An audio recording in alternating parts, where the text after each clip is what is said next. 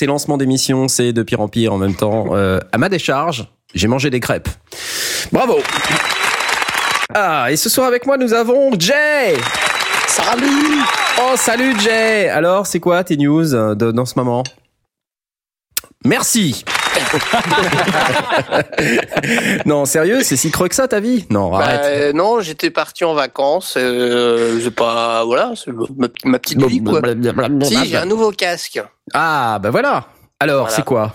C'est un AKG. Nakage, N-A-K-A-G-E Voilà, et, et, et c'est un. Attendez, je vous le dis ça tout de suite. Nakage. Euh, je ne retrouve plus le modèle, mais c'est cela, bravo Voilà. C'est un Nakage, je ne retrouve plus le modèle. Et avec moi ce soir, Asmot également, bravo Ouais Ça fait un tas d'applaudissements. Et comment tu vas, Asmot Bah écoute, euh, ça va, la forme. Euh, moi, je reviens de Geekopolis euh, avec les autres sondiers la semaine dernière. C'était trop bien. Ah, les autres sondiers de Geekopolis. Ah oui, il y avait un stand. Il y avait un stand qui parlait de, de, de fiction audio de saga MP3, donc euh, Ouais, ce dont on va parler ce soir. Et oui, et Blast Voilà. a même donné un atelier, Ouais, il y a il me semble-t-il. Euh, voilà. Blast Ouais. n'est pas avec nous ce soir, n'est-ce Il- pas malheureux il trouve euh, quand même le moyen de nous faire chier, même s'il est pas là. Ça, Bah c'est- ouais, et il vous parlera tout à l'heure, vous verrez, il nous a laissé un, un petit message et on vous le passera, euh, bon, si jamais vraiment on a envie de le passer, parce qu'on n'est pas sûr d'avoir envie de le passer. Mais peut-être, qui sait. Félicitations, bravo euh, Asmod pour euh, ton van euh, Volkswagen. J'aimerais que tu parles à nos auditeurs de ton van Volkswagen, s'il te plaît, surtout du contenu de ton van Volkswagen. Merci. Alors euh, voilà, j'ai un van Volkswagen et dedans, euh, des fois, il y a, y a des meufs. Des meufs, trop cool, Des meufs tout à fait du tout à respectable, poil. bien Tout à fait. que à moitié à poil. Hein, c'est c'est ça. Écoute, euh, Knarf, euh, si on était dans, le- dans la même pièce actuellement, je pense que ça deviendrait très physique. Euh, j'exige, j'exige tout de suite de toi des, des excuses à la face Oh. du monde. Oh mince. Aïe. Bon. Ok, bon, merci quand même, bravo. Avec moi ce soir également, Aurine Bonsoir. Salut Aurine. Et tu étais à Geekopolis toi aussi j'imagine, Eh oui, forcément. oui, oui. Tu, tu étais le, le sondier de l'ombre. Ah oui, j'étais beaucoup dans l'ombre, oui. Bah d'ailleurs ta photo de profil Facebook, tu quand est-ce que tu comptes dévoiler euh, la face euh, ouest? Euh, un jour peut-être. Parce que on a vu que la face est de ton visage pour l'instant. On ne sait pas vraiment euh, qu'est-ce qui se passe de l'autre côté. Est-ce que tu penses qu'un jour on saura? Peut-être. Peut-être. Ok. Bravo. ça vraiment des, des conversations absolument exceptionnelles au lancement des émissions des sondiers. On adore ça. Euh, donc j'espère que, chers auditeurs, vous qui êtes euh, si nombreux et en particulier ce soir pour cette magnifique émission euh, sur les sagas MP3, j'ai le plaisir d'avoir avec moi ce soir également le Mago. Bonsoir. Bonsoir. Bonsoir. Bonsoir. Euh, comment vas-tu, mon Ça va cher bien, Julien ça va Ça va Ça va Ouais, bien Et toi donc eh bien, moi, ça va bien. Moi, ça va bien. Je reviens de vacances aussi. Je suis un Alors. peu comme euh, Jay, mais Ouais. euh, mais moi, je suis pas déprimé quand je reviens de vacances. Il y a la Enfin, pas le de dimanche. notre, euh, notre équipe qui revient de Gigopolis et d'autres de vacances. C'est cool. C'est ça, ouais. J'étais en Islande et euh, je me suis grave éclaté. J'ai vu des trucs de ouf, C'est cool l'Islande. des trucs de ouf. Tu vois, euh, t'imagines par exemple euh, un champ de lave sur 20 km. Ouais. Tu roules, il y a rien, il y a juste la route et un champ de lave. Hmm. Eh, c'est pas Et beau d'un ça coup, tes pneus éclatent. non, mais c'est vraiment bizarre en tout cas. Ça m'a vraiment dépaysé. J'ai bien, j'ai bien aimé. Bravo, félicitations. Je me félicite. Voilà. euh, et donc c'est tout. Nous n'avons personne d'autre car euh, cette, cette émission euh, sur les sagas MP3 et la production de sagas MP3 n'intéresse pas grand monde euh, dans la communauté des sondiers. Même pas Blast. Rendez-vous compte, Blast qui nous fait l'affront sur une émission où euh, il a quand même cette fameuse spécialité de d'être producteur lui-même de fiction audio. Il nous fait l'affront de ne pas être là. Je ne sais pas comment je le vais, euh, je vais, euh, je vais le prendre. Pas très bien, mais euh, voilà, je vais essayer de m'en remettre. Voilà. Histoire de Et- communion en plus. Hein. Ah oui. Bon, mince. Et en attendant euh, que nous communions tous, les news du marché. Cette semaine, dans les news du marché, euh, beaucoup de synthétiseurs et euh, gardons-le pour la fin. Je préfère passer la parole au Mago. À toi, Mago. Ah Déjà, je t'ai pris par surprise. attendais tellement pas. Bon, Ah. Alors, est-ce que vous connaissez le logiciel Audio Hijack?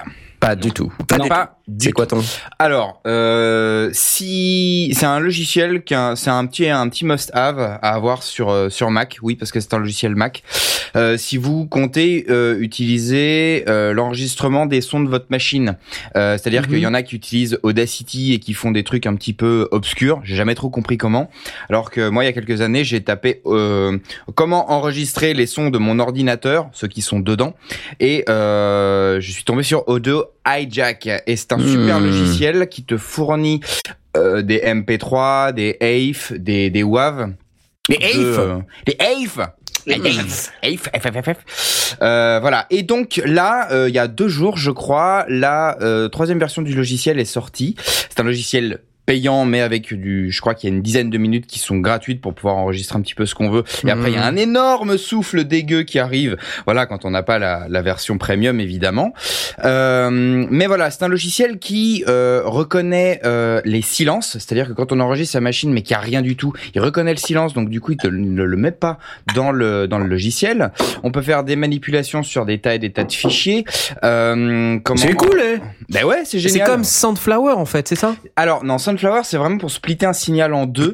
Il me semble Ouais. que c'est une, console euh, vraiment euh, euh, comme si on avait une console avec deux canaux à l'intérieur. Là, c'est vraiment pour- un logiciel pour enregistrer les sons d'un autre logiciel. C'est-à-dire qu'on on ouvre le logiciel, on dit je vais enregistrer les sons de lecteur DVD, il lance le lecteur DVD, dès que tu appuies sur hijack ou sur Ah. rec ou sur machin, il commence à enregistrer. Et après tu peux lui dire je vais enregistrer de enregistrer de, de temps à temps ou de tout ça.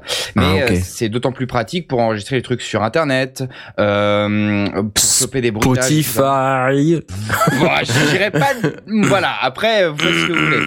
Voilà. Mais il y a, il y a, y a d'autres trucs. Et puis après, on peut paramétrer aussi les enregistrements. Après une Mhm. heure, on peut stopper le truc. Enfin bon, c'est hyper méga complet.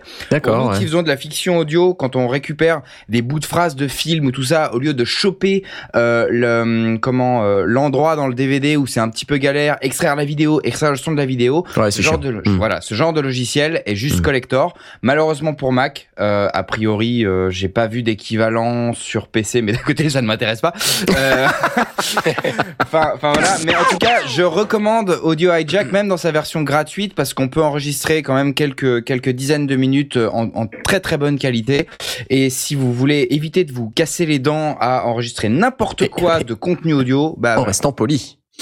en restant poli. Tout à fait. Tout à fait. Audio Hijack sur Audio Mac. Hijack Sur Mac. Fantastique, merci beaucoup. Avec plaisir. Ah Jay, à toi. Ouais, je trouve qu'on n'a pas encore euh, assez parlé de synthé. Non, Donc, euh, tu vas pas faire ça. Prums. Tu vas pas faire ça, c'est pas possible. Eh Oui, Je peux pas y croire. si, si. Je vais parler Non. du Korg. Laisse-le parler, bon sang. Je peux pas y croire. Merci, c'est tout pour moi. Salut. Voilà, ah, tu déconnes, attends, vas-y, vas-y, s'il te plaît, parle. Le Korg. M1. Le Korg. Vous connaissez le Korg M1, la workstation M M1. Évidemment, Le Korg. Korg. évidemment. Eh Qui n'a pas fait des folies de son Korg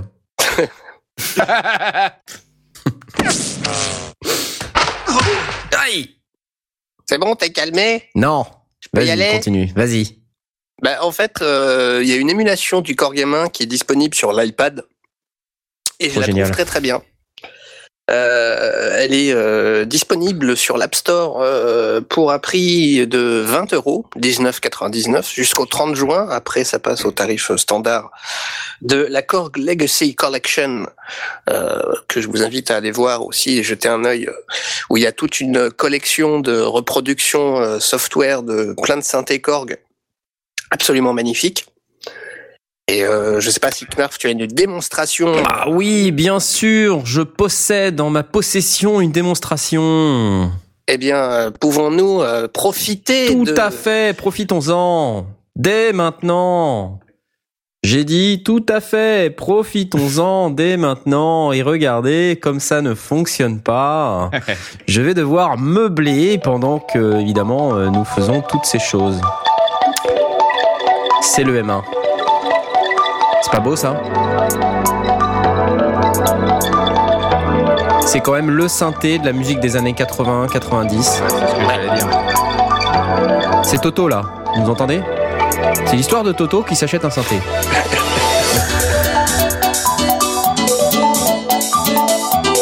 Trop de synthé. Oh, j'aime beaucoup. Oh là là Ah, en plus, là, on voit un mec, en fait, sur la vidéo que je suis en train de passer, qui est en train de jouer sur un Korg Nano Key. Donc, c'est un espèce de pseudo clavier tout petit USB qui se branche d'ailleurs directement sur l'iPad. Et là, il joue sur un iPad mini en plus. Trop la classe. C'est la folie dans le studio Les sondiers Une oui, émission que- dédiée aux synthétiseurs Et oui, parce que euh, Voilà. si on a la possibilité de, de brancher un adaptateur euh, de son clavier vers euh, le Lightning de l'iPad, on peut jouer avec le, le clavier MIDI, Tout à fait, absolument, oui. Alors Voilà. que de nouvelles crêpes arrivent. n'est-ce pas? Oh. C'est ça, merci. Alors, pour la petite info, il y a 3300 sons à l'intérieur, Oh la vache avec euh, 34, 34 cartes ROM. La vache. Euh, Knarf, peux-tu nous expliquer ce que sont les cartes ROM Alors, les cartes ROM, en fait, euh, à l'origine du monde euh, de, du Core Game 1, le vrai, euh, on pouvait acheter des extensions sonores en sous forme de cartes qui s'enfichaient euh, dans le dos de, du synthé. Donc, c'était des cartes, genre carte PCMCIA un peu, euh, ou carte euh, compact flash, hein, c'est un peu un genre de format comme ça, sauf que c'était pas ni du PCMCIA ni du compact flash, c'était un truc propriétaire. Et en fait, t'achetais ça pour la modique somme de très cher. Ouais. Et euh, voilà. Mais euh, en fait, à un moment donné, euh, euh, tu pouvais euh, télécharger sur Internet. euh, C'était au début d'Internet. Tu pouvais commencer à télécharger des sons sur Internet et avec un avec un séquenceur, les balancer en 6x euh, directement depuis ton ton séquenceur, euh, un Atari de préférence, puisqu'il y avait Ouais. quasiment que ça à l'époque. Et donc tu pouvais balancer ces sons sous forme de carte ROM qui se voilà. Enfin bref. C'était Là, en fait, ils passionnant. Ils ont repris euh, le même principe, sauf que, ben, en fait, les, les cartes ROM, on peut en acheter euh, via euh, l'App l'App Store euh, intégré dans Ouais, ouais, euh, ouais. le IM1. Des petits, des petits, pardon, des petites extensions comme ça de sons qu'on peut acheter et intégrer au synthé. En fait, c'est les mêmes sons que ceux de la Korg Legacy Collection. Qui, moi, je l'ai acheté la Korg Legacy Collection parce que c'est trop génial. Euh, donc, c'est un logiciel sur Mac ou PC euh, que j'ai dû payer dans les 100 dollars, un truc comme ça, euh, il y a quelques années. Et dans le M1, donc il y a dedans, il y a un M1, une Korg Wavetable, Wave Station et un Polysix et un, Me- un MES-20, plus un, une espèce de synthé qui englobe tous ces synthés pour en faire des pour en faire des, des, des performances euh, à base de deux synthés. Là, que tu peux relier euh, Ouais, entre que, eux. tu- que tu peux relier entre eux, que tu peux organiser sous forme de, de patch euh, ou de programme euh, pour en faire un super synthé avec un seul son qui joue de deux synthés à la fois. Et ben c'est vachement bien. Et justement là-dedans, dans le Core Game 1 euh, sur la Wave Collection, euh, la, la Legacy Collection, pardon, il y a les fameuses ROM en question. Elles y sont toutes. Ok. Donc en fait, je pense que ce qu'ils font là, c'est juste qu'un portage d'un logiciel qu'ils ont déjà développé depuis des années, et c'est juste qu'ils le portent sur iPad, quoi. Ok. Et je trouve ça bien, moi. Superbe. Merci. Ouais, ouais. Le prix de cette merveille, 19,99€. 19,99€ Jusqu'au 30 juin. juin sur l'App Store. Après, ça sera le double, je crois. C'est à peu près Bah, 30 ou 40. 33% plus cher. Ah ouais, bon, ça va. Un tiers, un tiers plus cher. Mais honnêtement, euh, pour ce que c'est, franchement, enfin, allez-y, c'est les yeux fermés. C'est Ouais, ça vaut le coup. hein. Il y a plein de, en plus, il y a plein de petits, euh, de petits tweaks euh, vachement intéressants. Il y a le, le Chaos Pad qui est, euh, qui est Ouais. une, une, une- une petite, je sais, je sais pas comment expliquer le, le Chaos Pad. Bah, en c'est fait, un- c'est un genre de contrôleur XY. C'est-à-dire Ouais, une, voilà, une, surface euh, où on déplace le doigt. C'est une espèce de gros carré, euh, tactile, genre ouais. 10 cm par 10 cm. Sauf que là, il est reproduit de manière logicielle sur l'iPad, puisque ben, c'est une surface tactile. C'est ça, ça s'y prête assez bien. avec un gros point vert. Ah, voilà, avec un gros point vert. Et donc, quand vous déplacez le doigt, vous pouvez euh, paramétrer l'axe X pour euh, pour euh, un paramètre et l'axe Y pour un autre paramètre. Et du coup, quand vous baladez au milieu, ben, ça fait tout un tas de trucs sympas. Et on peut l'utiliser aussi pour générer des notes plus ou moins longues. Euh, par exemple, sur le IMS20, qui est un peu le même euh, le même logiciel pour iPad, mais qui reproduit le MS20 et pas le M1, il y a un espèce de petit chaos pad avec lequel on peut jouer des notes. Et en fait, euh, on peut paramétrer le chaos pad pour qu'il se pour qu'il se joue sur une certaine gamme. C'est-à-dire quand vous avez quand vous vous déplacez horizontalement, ça fait toutes les notes par exemple de la gamme euh, pentatonique mineure euh, de ré. Et euh, quand vous montez sur l'axe des Y, euh, ça rallonge la durée de la note. Donc en fait, quand on se déplace comme ça sur le chaos pad, on peut faire des trucs super quoi. Et euh, de manière vachement intuitive et vachement sympa. Bref. Bon, c'est beaux rapidement produits. moche hein, un, un Chaos Pad, mais euh, bon, Oui. après ça dépend de comment on le paramètre. Quoi. Pas Oui. abuser. Donc allez-y, le M1, un super synthé vieux, mais qui reste super, les sons Korg, surtout sur le M1. Je me rappelle du son Universe, qui, qui faisait Ouais. un truc euh, qui... C'est un genre de, de truc qui coule, enfin, c'est un son un peu... Un peu liquide, c'est carrément génial. C'est les sons Korg euh, d'anthologie. Allez-y, 19,99€, c'est pas cher. Asmot, à toi. Ouais. Alors euh, ben moi du coup ce soir je, je vais vous parler du, du Volkswagen California Beach. C'est le camionnette de tourisme. euh, voilà. Non, euh, je vais vous parler de, de distorsion. Euh, parce que vous savez que j'aime bien la guitare. Ouais, je t'en Euh, ouais, bah oui, voilà. Donc la distorsion. Excuse-moi, je bouffe une euh, crêpe. ouais, ça, ça me fait plaisir pour toi. Mm. Euh, donc la distorsion, c'est effet qui permet de salir le son du- d'une guitare ou d'un autre instrument. Euh, donc là, en l'occurrence, j'ai envie de parler de la fuzz. Euh, Mm. Donc la fuzz, en fait, c'est euh, une des plus vieilles pédales distorsion qui a surtout été euh, popularisée par Jimi Hendrix.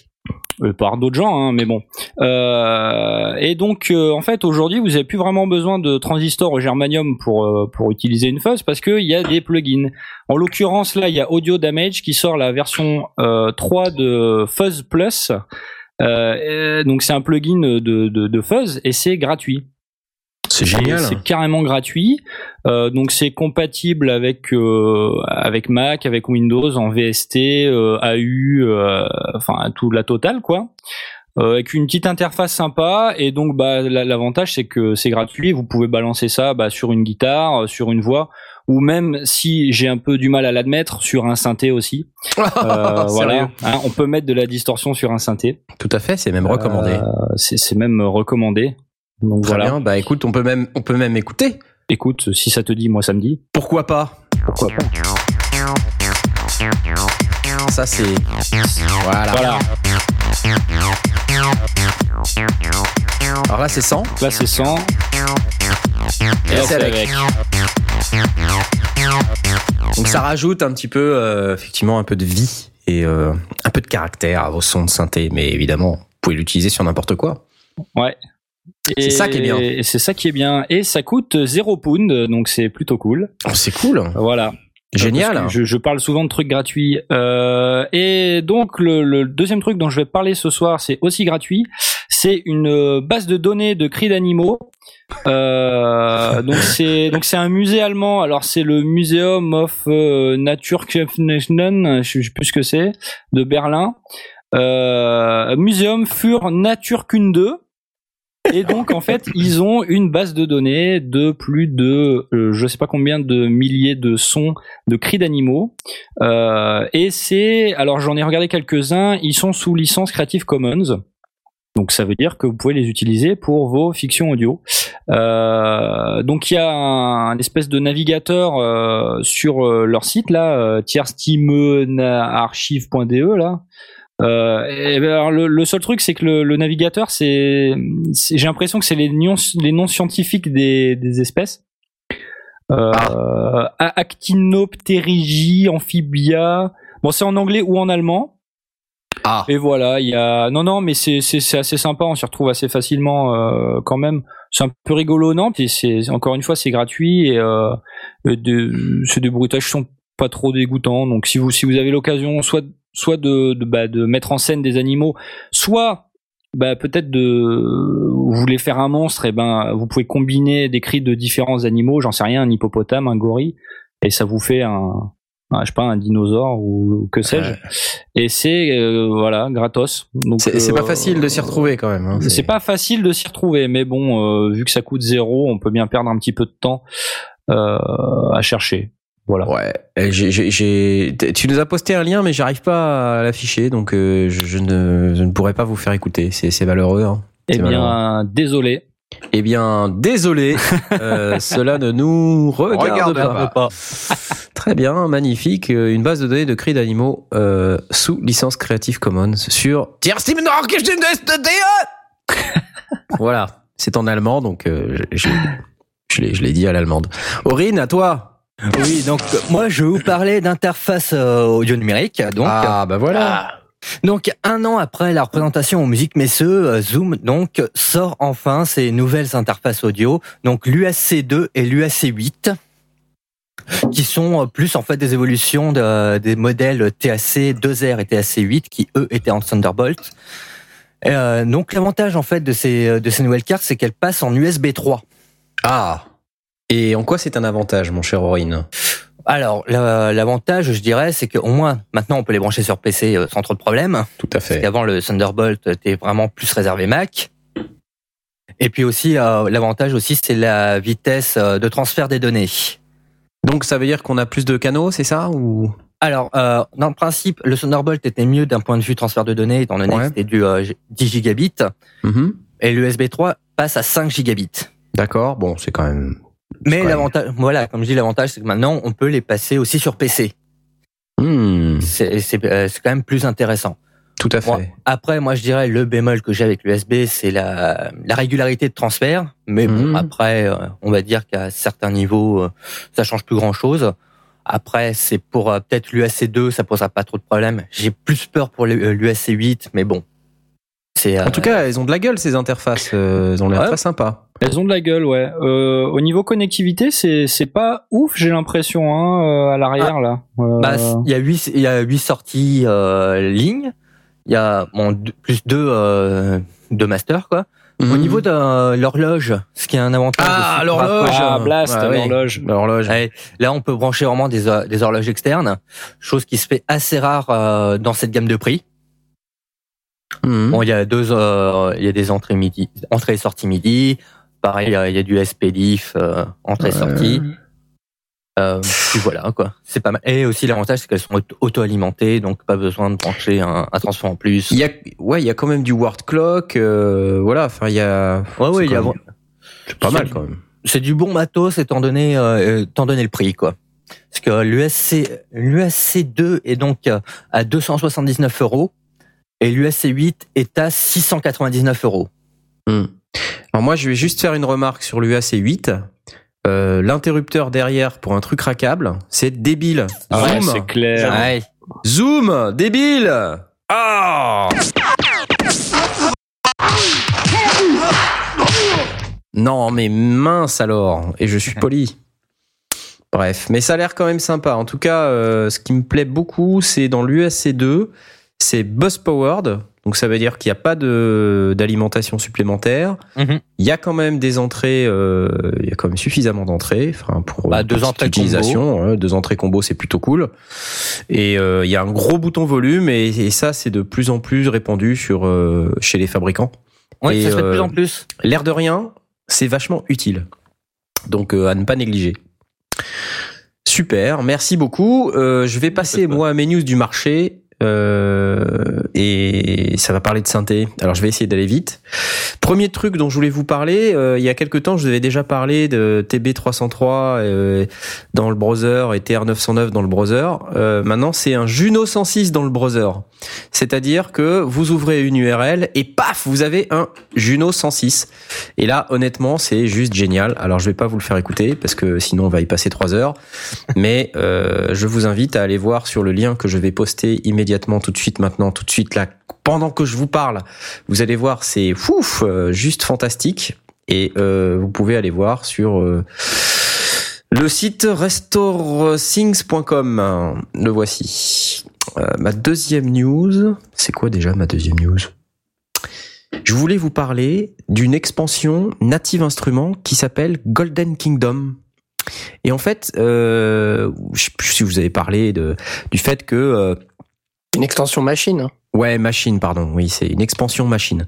Euh, je vous avais parlé il y a quelque temps de la bataille Arturia contre Native Instruments sur les, euh, les boîtes à rythme euh, quand ils ont sorti leur Spark contre Machine.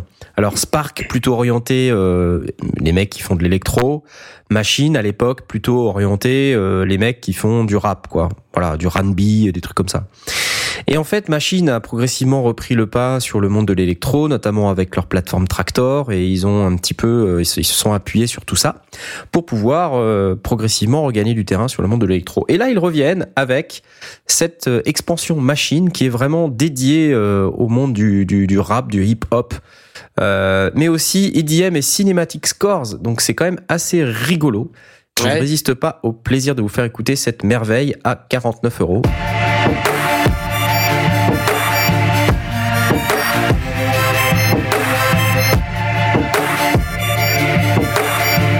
Donc là, on est en plein hip-hop.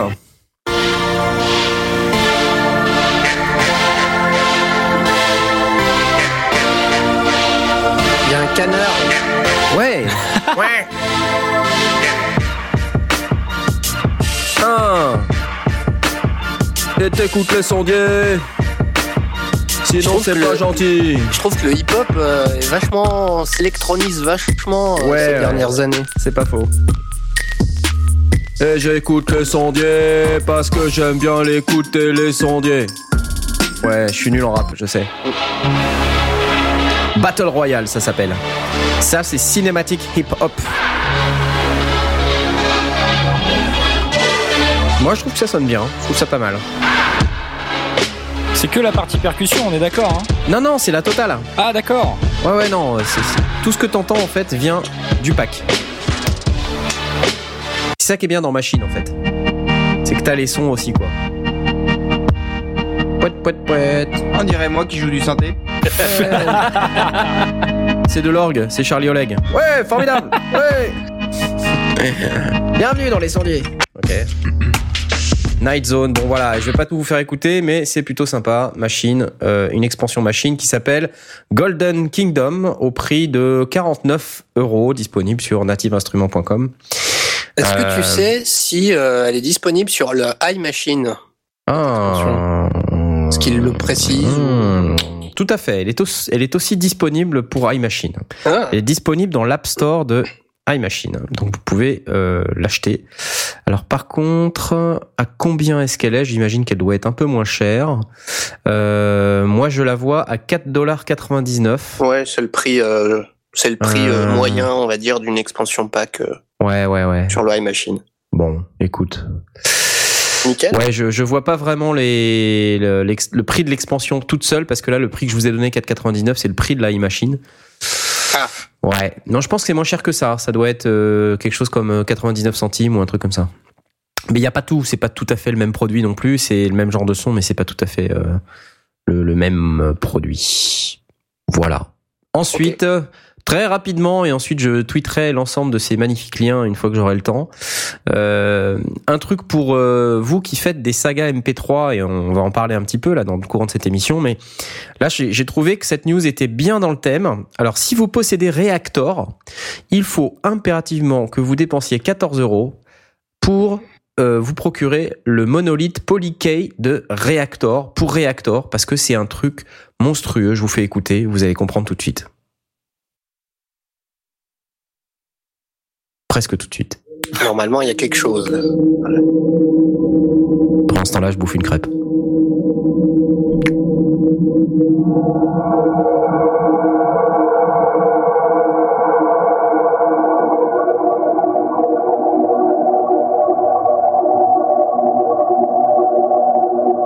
C'est un abricot pour info.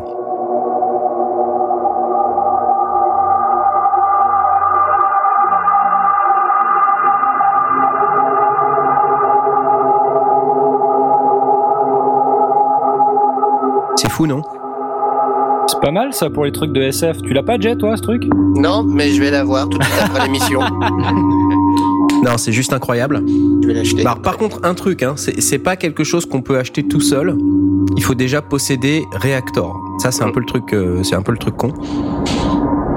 Mais si vous êtes dans le sound design et toutes ces choses, et ou si vous faites de la musique électro, Reactor, c'est vraiment un must.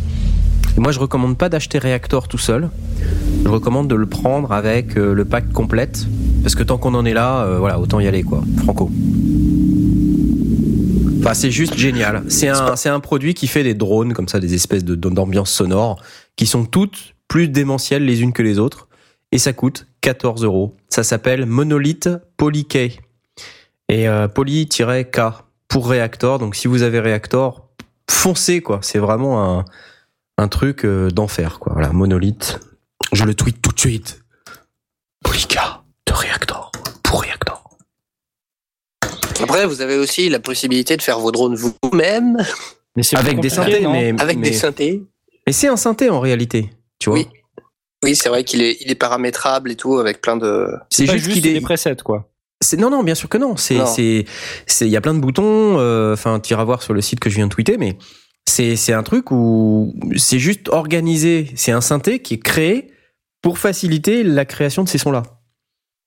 Donc évidemment, si t'as un synthé euh, n'importe lequel, euh, tu peux t'amuser à faire des drones et des trucs, mais c'est juste pas fait euh, vraiment pas dédié pour cet usage. Alors que ça, Mhm. ce machin-là, il a été fabriqué exprès pour ça. Donc c'est euh, monophonique, polyphonique, drone play mode, quatre oscillateurs indépendants, deux post-oscillateurs en clipping mode. Je ne sais pas ce que c'est, mais c'est génial. Un pré-filter Grainer Unit. 312 bits, c'est incroyable. Oui, de- quatre slots de modulation pour un wide range of sonic sculpting. Donc euh, non, c'est, enfin vous avez entendu comme moi, c'est canon. N'hésitez pas à y aller. Et très rapidement, euh, euh, Titan, euh, un nouveau synthé également. Je suis désolé, hein, ça parle beaucoup de synthé, mais en gros c'est Best Service, vous savez la boîte qui fabrique des, des banques de sons, qui vient de sortir The Sound of 45 Years of Synths, c'est-à-dire le synthé des, de, de- de- du son de 45 ans de synthé. Donc en fait, ils se targuent de mettre dans un seul plugin un synthé qui regroupe tous les sons de synthé du monde de la terre entière. Voilà, donc Sacré 200 projet. Hein. Ouais, 266 euh, synthétiseurs émulés. Donc là, euh, ça rigole pas. 12 800 presets, 1800 drum and FX sound, 1500 rhythmical séquences, 2000 arpégiators. Enfin, c'est juste un truc de fou. Ça coûte 199 euros. On écoute.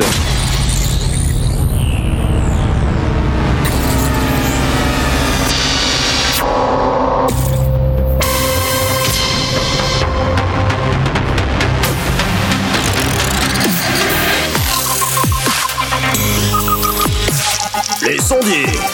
Et évidemment, faut que ce soit de la dubstep. Quoi.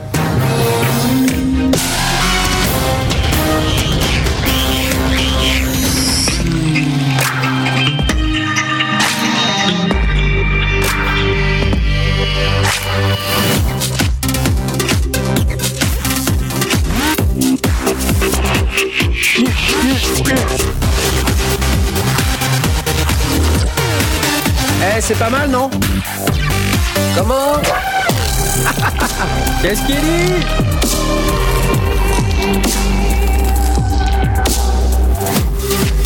Ça vous plaît ou pas Franchement, Pas mal, moi, non, je me même barre, quoi. Ah ok d'accord. bon 266 synthés émulés, ça coûte 199 euros, c'est Titan 2 de Best Service. Voilà, allez bon j'arrête, allez non je continue. Waldorf Nave, On ne l'arrête plus.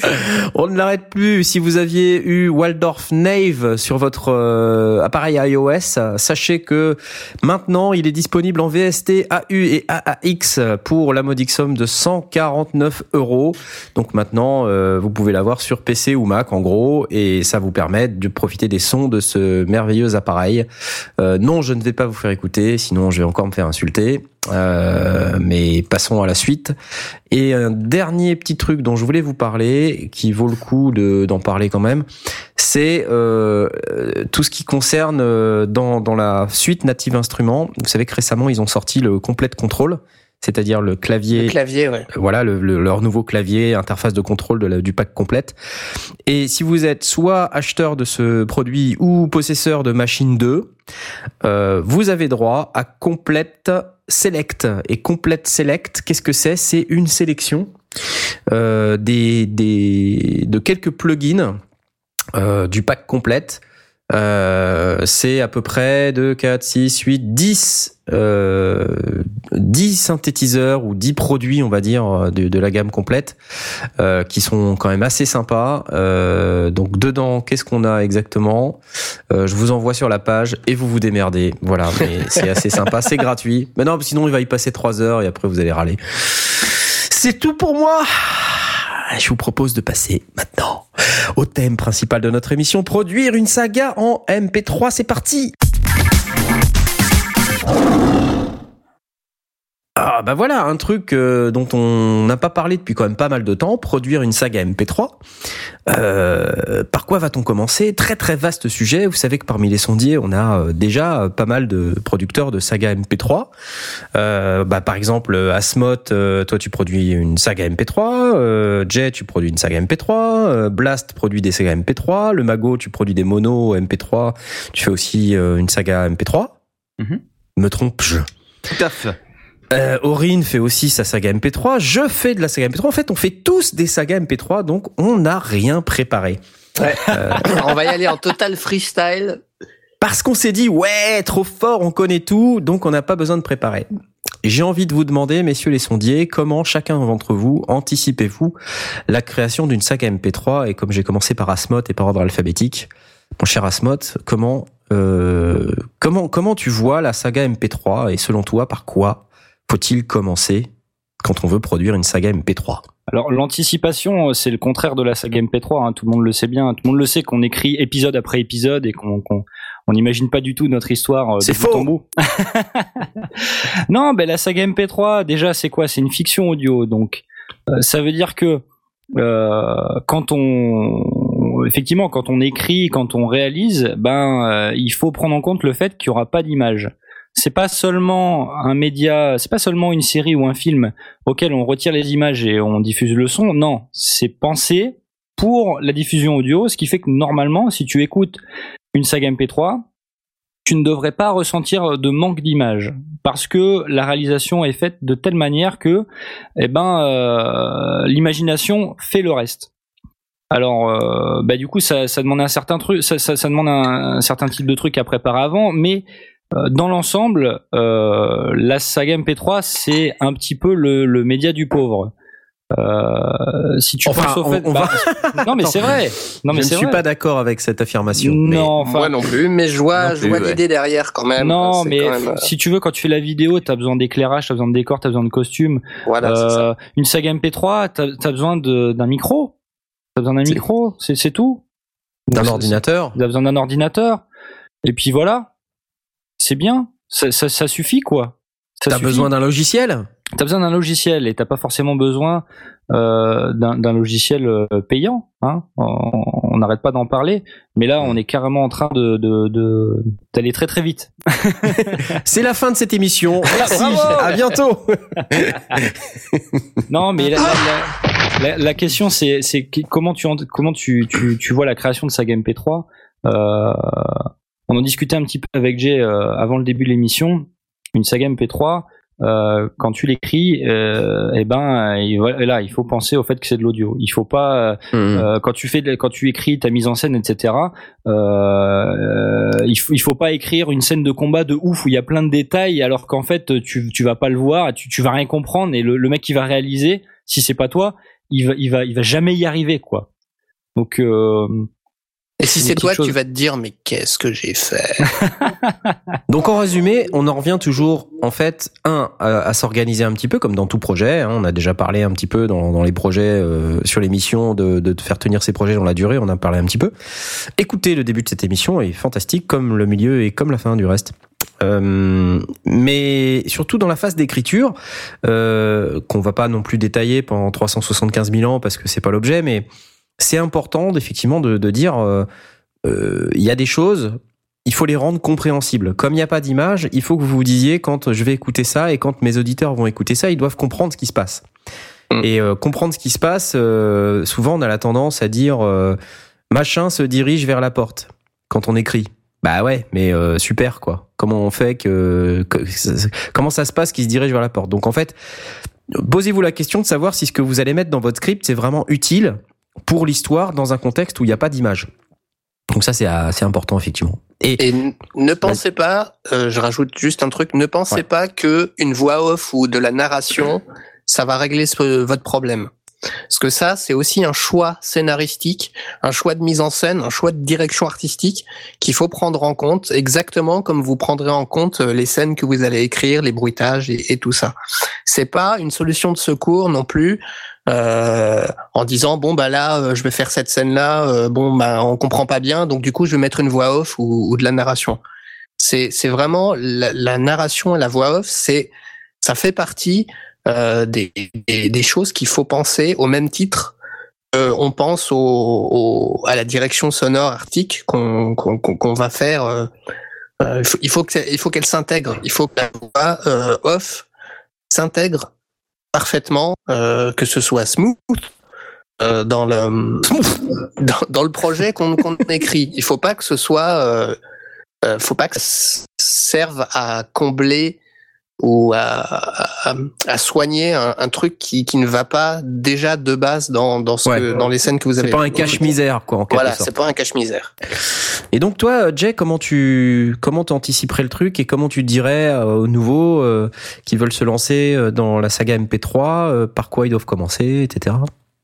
Ben, toi. moi, moi, je pense que c'est d'abord un boulot euh, d'écriture, parce que on, on raconte une histoire. Euh, alors évidemment, le, le- la technique est importante, parce que sans technique, pas de saga. Mais euh, c'est un média qui sert à raconter des histoires. Donc il faut qu'on ait un message, il faut qu'on ait des personnages, il faut qu'on ait des situations, il faut qu'il ait, il faut qu'il se passe des trucs, euh, il faut que il faut qu'il y ait un certain rythme. Pardon, je perds ma voix. Euh, donc c'est avant tout pour moi un boulot d'écriture. Euh, c'est pour ça qu'il faut faut pas négliger euh, la lecture. Euh, il faut pas euh, négliger la, littérature en général, parce que quand on écrit, il faut qu'on écrive ce qu'on connaît. On- si on ne lit pas des histoires d'amour, par exemple, si on n'a jamais lu d'histoire d'amour, on va pas se mettre subitement à dire ah ben tiens je vais écrire une histoire d'amour parce Mm. que euh, parce que Mm. j'ai une idée et parce que ça va être ça va être sympa. Moi, j'ai faut- une histoire d'amour barbare à raconter. Tiens, écoute.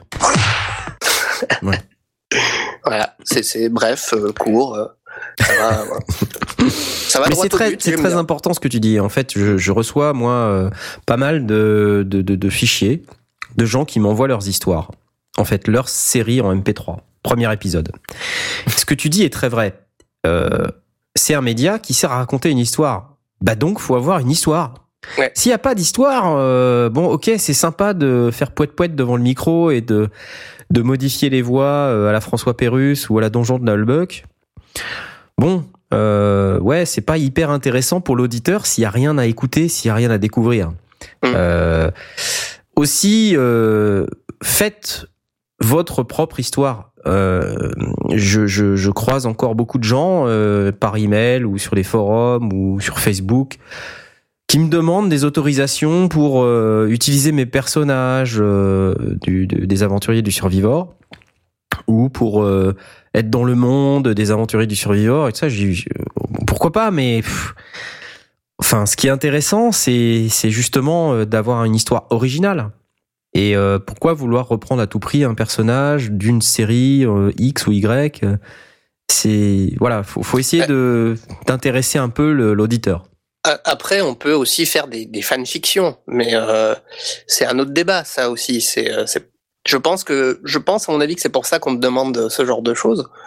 C'est que quand on, je pense à ceux qui débutent en fait et qui veulent se lancer dans, dans la saga MP3, qui veulent euh, mettre les mains dans le cambouis, savoir comment ça se passe et euh, pourquoi pas faire marrer les copains et et, euh, et choses à ne, à ne pas prendre en compte, c'est essayer de- d'avoir de, la notoriété et de la célébrité. Il faut pas faire ça pour avoir de la notoriété ou de la célébrité. Mais il faut faire ça parce qu'on aime ça. Mais, mais je pense que les débutants, ils ont peut-être besoin de support pour commencer. Et comme je disais tout à l'heure, on écrit ce qu'on connaît. Euh, je pense que euh, faire des fanfictions euh, sur des univers qu'on connaît, qu'on écoute, qu'on aime bien, ça peut être un bon, un bon, bon Un bon début, oui, Un oui. bon début. Tout à fait, mais Mais c'est vrai, c'est vrai qu'aussi, je maintiens que c'est bien aussi d'écrire ses propres histoires avec ses propres personnages. C'est surtout que il y a rien de plus valorisant que d'avoir créé un truc de A à Z. En tout cas, c'est mon opinion euh, et je la partage. Euh, alors quand on dit de A à Z, il y a forcément, euh, ben, on n'invente plus rien ou plus grand chose aujourd'hui. Euh, Enfin, je veux dire, on peut des trouver une situation. Des inspirations euh, venant d'à droite à gauche. Oui, en- voilà. C'est, c'est, moi, j'ai pas la prétention d'avoir inventé euh, la série spatiale comique. Euh, je pense qu'il y a beaucoup de gens qui l'ont fait avant moi et sans doute beaucoup mieux. Euh, néanmoins, ça m'a bien éclaté de l'écrire, mais j'ai pas recopié les dialogues d'une autre série pour pouvoir faire la mienne, quoi. C'est ça. C'est, juste, euh, voilà, l'univers, le, le culturel collectif euh, et euh, ce, ce dont je me suis inspiré pour mes séries MP3, ça provient de tout ce que j'ai lu, de tout ce que j'ai vu, euh, et c'est un espèce de melting pot à la fin que on crache dans notre série. Mais c'est la même chose pour n'importe quel type de série, j'imagine. Et toi, Aurine, euh, comment tu conseillerais aux jeunes de maintenant de Euh, commencer? De maintenant, c'est euh, bah, déjà euh, comme euh, je ne peux pas répéter ce qui a été dit tout ça parce que c'est vrai que l'écriture est très importante, développer un peu son univers, etc. Mais avant de tout ça, il faut quand même avoir l'idée de savoir j'ai une idée de, de telle histoire. Pourquoi pas prendre son temps et voilà écrire, essayer de développer le background avant de commencer l'histoire. C'est-à-dire voilà pourquoi il y a la, il y a l'enjeu, pourquoi euh, voilà les héros vont, vont faire une quête ou un truc comme ça pour euh, arriver au voilà l'histoire qu'on qu'on va raconter. C'est euh, Plus que les personnages, en fait. c'est ça, oui. Les personnages, c'est un bon moyen de faire découvrir l'intrigue, de faire découvrir le monde, faire découvrir les enjeux de ce monde. Après, c'est bien sûr, faut quand même des personnages quand même attachants à travailler, etc. Parce que si jamais les personnages ne sont pas là, bah il y a pas d'histoire, tout ça. simplement. Mais, c'est Mais, euh, bien ça ce que tu dis parce que tu vois, il y a plein de gens aussi pareil qui disent "Ouais, moi j'ai fait une série en MP3, alors c'est un nain, euh, une elfe, euh, une magicienne, un ranger, un ménestrel." Tu vois, alors euh, bon les gars, les gars, stop, stop, stop. Oui, voilà. tu vois? Ah, c'est ce qu'on appelle la Déjà quand même. fait. Donc peut-être que évidemment si évidemment si vous avez euh, énormément de talent d'écriture, euh, ça va être de 20 fois mieux que le donjon de Nullbuck. Mais euh, bon, vous partez pas sur des, des bases euh, vraiment originales. Euh, ça a déjà été fait, refait, re-refait. Bon, Mhm. euh, et l'histoire compte plus que les persos. Si vous voulez juste vous éclater à faire parler un nain et une elfe, euh, voilà, faites-le, mais faites-le dans votre chambre. C'est, enfin, mettez-le sur internet si vous voulez, mais enfin, faut pas s'attendre à ce que, euh, voilà, ce genre de choses euh, Voilà, finissent. euh, on, on peut le faire, mais en sorte de blague, quoi, de sketch audio qui va durer une ou deux minutes, puis voilà, basta, quoi. Pareil, passer à autre chose et essayer justement de, on va dire peut-être, euh, si, quitte à débuter, peut-être faire des petits sketchs à droite à gauche, peut-être en voilà, en rendant hommage à des personnages que vous avez bien aimés, des trucs comme ça. Mais après, si jamais vous voulez vraiment faire une vraie saga, c'est le plus important pour moi, c'est de travailler le background. C'est, euh, c'est pour moi, c'est un des points qui est le plus négligé, je trouve, dans les sagas MP3 euh, aujourd'hui. Quand j'entends pas mal de, de nouvelles sagas, j'entends que oui, les gens sont partis sur, un- sur une petite histoire. Ok, mais est-ce que le background derrière va suivre? Parce que c'est bien beau de genre de dire euh, oui, voilà, on est dans un monde médiéval. euh, Il y a, je sais pas, on va dire un peu à la Game of Thrones. euh, voilà, machin qui convoite le trône, etc., etc. Ouais, ok, c'est bien beau, mais qu'est-ce que ça joue d'un point de vue géopolitique, euh, etc., etc. Bon après, ça, je vais peut-être très loin dans, dans l'écriture. Bah Mais non, parce que parce que euh, même même si c'est des choses qu'on ne voit pas ou qu'on qu'on ne qui ne sont pas directement racontées, ça a quand même une influence. Il y a, y a tu parles de géopolitique. Bon bah il y a, y a tu parles de Game of Thrones. Ben il peut il peut se passer euh, dans un monde où, qui, qui est divisé en plusieurs euh, euh, plusieurs euh, territoires. Euh, Chaque territoire peut avoir différentes lois, différentes règles. Je Mhm. parle pas de règles ou de lois politiques, hein, je parle vraiment de, de règles euh, euh, scénaristiques euh, qui peuvent euh, influencer le comportement de, de- des protagonistes ou des ou des, des personnages qui sont qui sont à l'intérieur. Et tout ça, ça joue sur euh, sur tout un tas d'autres trucs. Ça s'enchaîne euh, sur l'ambiance, euh, C'est sur. euh, donc c'est important aussi de de, de l'écrire, Mhm. de, de, de- de- au moins de le mettre de côté et de se dire voilà bon mon personnage il va rentrer dans euh, le marécage de euh, Fragobluck. Euh, bon bah il se trouve que euh, ce territoire là il est disputé entre deux autres territoires parce que euh, il y a un trésor qui est enfoui. En, Enfin, en je sais gros, pas. on va, dire faire un planisphère en fait, en tout cas de ce monde, quoi, un peu se dire voilà, il y a, il y a tout ça qui existe, ça, ça a des répercussions sur machin, etc., etc. Après, au niveau de son histoire, se dire voilà, l'histoire va commencer là, dans ce contexte-là, par rapport à ce que j'ai fait dans mon planisphère, et euh, faut que j'arrive, euh, on va dire, au point B, en sachant qu'entre temps il va se passer pas mal de choses, mais en, attendant, mais voilà, je vais me servir de mon planisphère pour savoir quel va être l'enjeu, quel euh, et qu'est-ce qui va se passer tout au long de mon aventure va pouvoir euh, va pouvoir interagir avec les héros, avec les personnages, euh, même les personnages tertiaires, parce qu'on on a tendance à beaucoup les négliger, même ces personnages tertiaires. C'est dommage aussi. Après, on n'est pas obligé d'écrire euh, la biographie euh, d'un garde euh, Ah oui, qui non, ça, garde, clair. la porte du palais, mais euh, il y a- il faut faire attention aussi quand on écrit un background comme ça. euh, l'histoire, elle, elle se déroule quand même à travers les yeux d'un personnage. Mhm. Donc il faut pas écrire un background et se dire euh, ça va être mon histoire. C'est pas c'est pas ça. C'est Oui. C'est de la mise en scène en fait. Le, background, c'est ce qui va servir à, c'est ce qui va interagir avec vos personnages. Et, mais l'histoire, elle passe avant tout par les, yeux et, euh, et le corps de vos personnages principaux. Et ces personnages principaux, euh, les personnages de votre histoire, euh, doivent être cohérents par rapport à eux-mêmes et pas par rapport au monde que vous avez créé autour. C'est-à-dire qu'ils doivent rester eux-mêmes, ils doivent rester cohérents avec eux-mêmes. Mhm. Euh, j'ai pas d'exemple en tête, mais euh, ce que je veux dire, c'est que quand il va se passer quelque chose, une action, il faut que vous vous demandiez qu'est-ce, comment votre personnage ou vos personnages vont réagir à cette situation et non pas euh, qu'est-ce que euh, le monde que j'ai créé, est-ce que dans le monde que j'ai créé, euh, il, il va se passer logiquement autre chose parce que vos personnages, si vous faites ça, vos personnages vont se mettre à réagir de manière pas très logique et du coup vous allez avoir des plein d'incohérences euh, un peu partout. Euh, euh, un mec qui, fouille dans ses poches, qui trouve euh, une dague, alors que euh, alors que euh, trois trois chapitres avant ou trois épisodes avant, ben euh, il a enfilé un pantalon il avait pas de poche. Euh, voilà, c'est un peu. euh, Mais ça, ça ça, peut arriver. On s'en rend pas compte parce que on, se dit, voilà, dans dans, ce chapitre-là, euh, mon personnage a besoin d'avoir une dague et elle, elle va être dans sa poche parce que il a besoin de s'en servir pour euh, parce que euh, dans mon background j'ai décidé que cette dague euh, quand elle sera plantée dans cet arbre eh ben il va se passer un truc magique. Là je dis n'importe quoi. Mais euh, voilà. Il faut faire attention euh, entre ce que vous voulez et ce que vos personnages euh, font et sont capables de faire. C'est pas le dernier épisode de Velvorn que t'es en train de nous raconter, là celui qui est pas sorti encore, non? Non non non non pas du tout. Ah mince. Non mais bah, pour résumer, il faut il faut pouvoir euh, vraiment bien réfléchir à votre monde, ce qu'on appelle le background. Alors euh, juste faire un aparté, mais sur Twitter, euh, on a des gens qui réagissent. Euh, on a nos habitués et on a des gens qui sont qui sont pas forcément des habitués. Romain, par exemple, nous demande Oui. au niveau du background sonore, y a-t-il des choses à éviter? Évidemment, là, on parle du background du monde. euh, on parle pas du background sonore encore et de la mise en, en son euh, de la de l'aventure audio. Oui, parce que c'est avant de commencer de toute façon quoi que ce soit au niveau audio, faut penser déjà à son histoire, savoir est-ce que ça ça va être possible ou pas. Voilà. Et surtout, un conseil, euh, ne précisez pas lorsque votre personnage enfile un pantalon s'il a des poches ou non.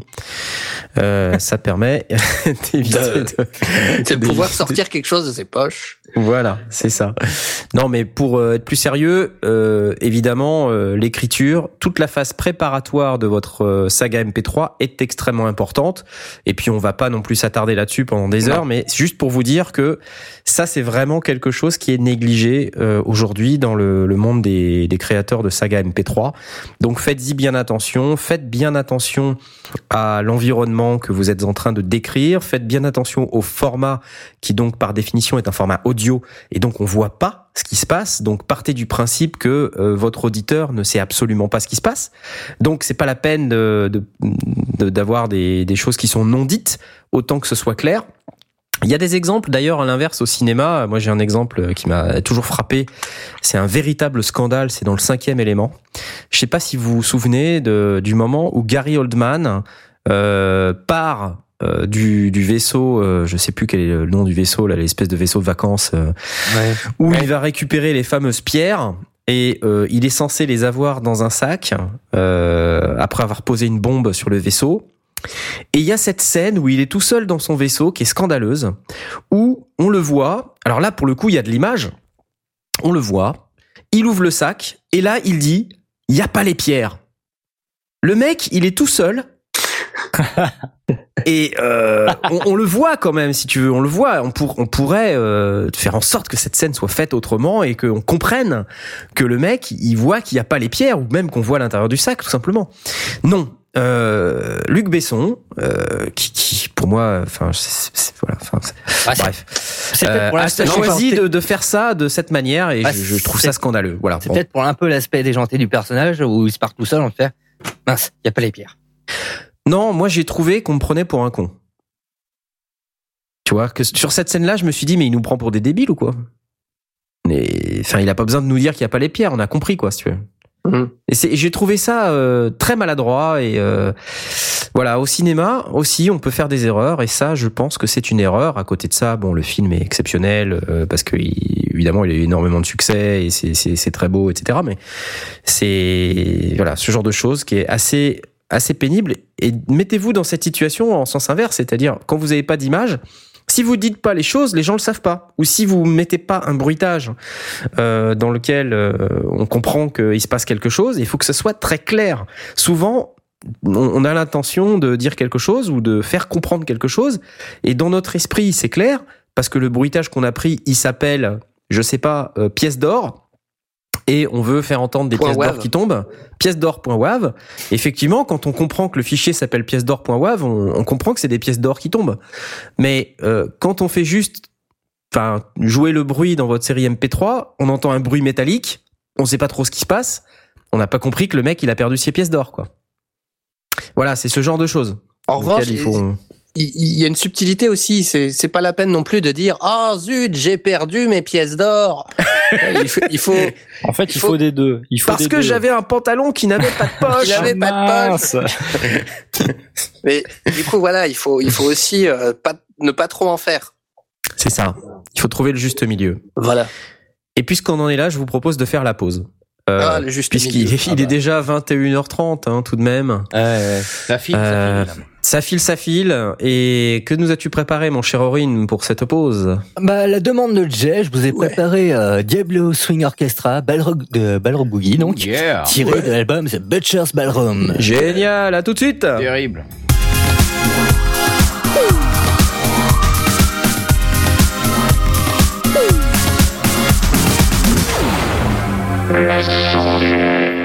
Nous sommes de retour sur les ondes de synopslive.net avec les sondiers. Dans cette émission dédiée à la production des sagas MP3 et euh, en- pendant la pause, on s'est rendu compte qu'on n'a même pas demandé au Mago ce qu'il en pensait. Oh, c'est mal. Oh, oh, c'est pas grave. Euh, moi, j'ai une, enfin, je suis tout à fait d'accord avec ce qui s'est dit avant, mais cependant, il y a un petit truc que, que je voudrais signaler, c'est que souvent, quand on imagine Sega MP3, on imagine, euh, alors bon, en tout cas pour les gens qui sont là, des gens qui font des grosses productions, des trucs très très complets, des univers euh, parfois complexes, avec euh, en effet de la géopolitique, un background, une histoire de fou.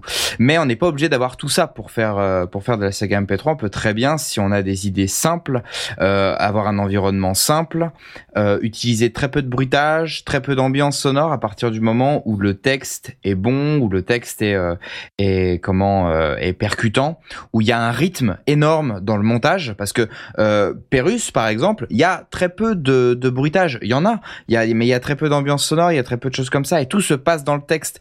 Donc euh, l'humour ou pas d'ailleurs, en, en, en audio, peut aussi se faire sans forcément énormément de, de, de moyens sonores.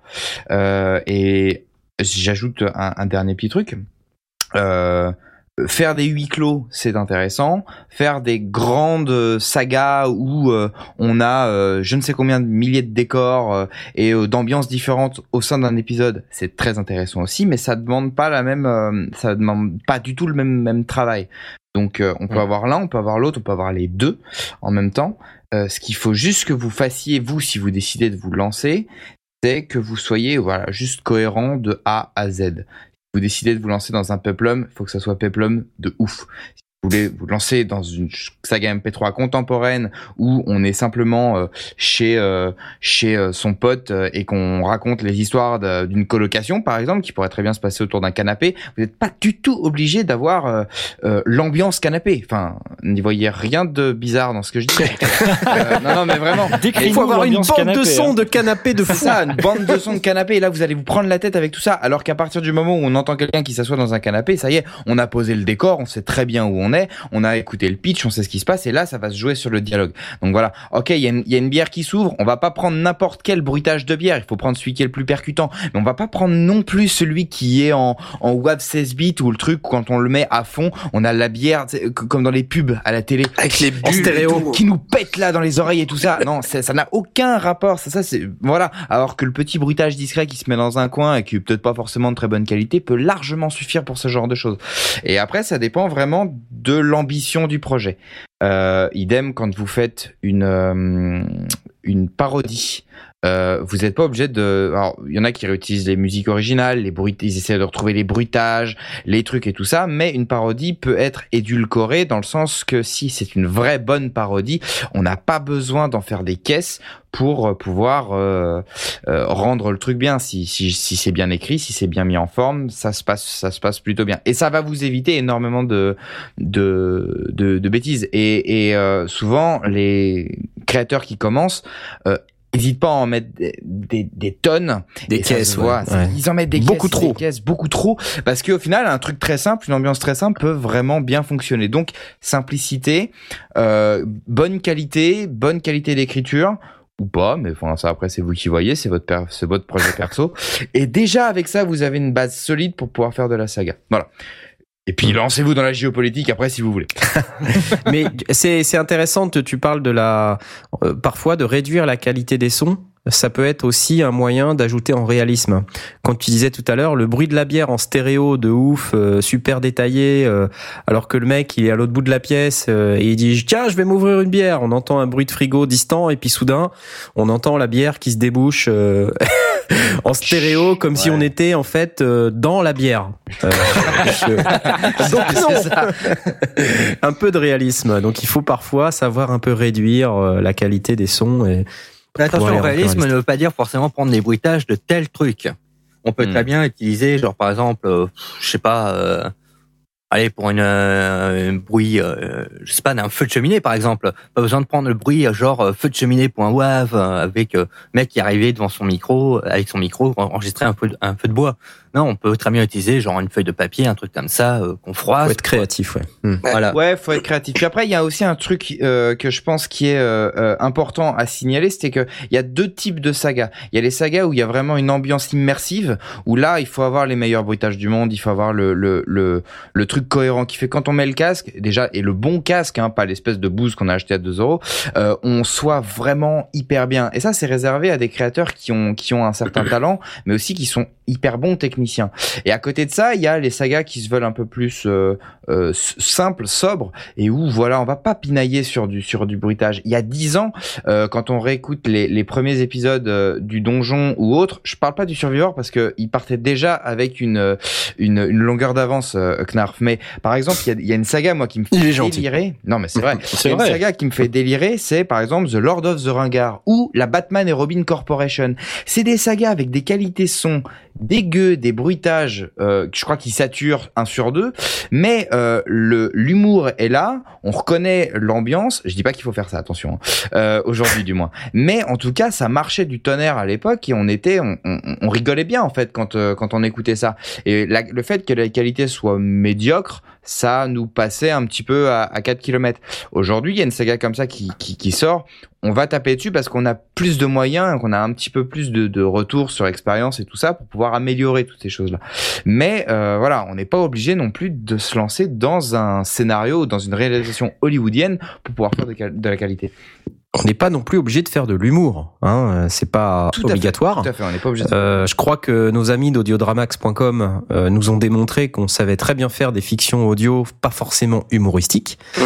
euh, d'extrême qualité.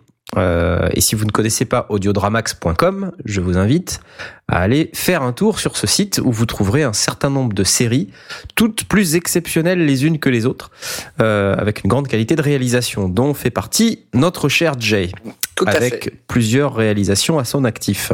Exactement.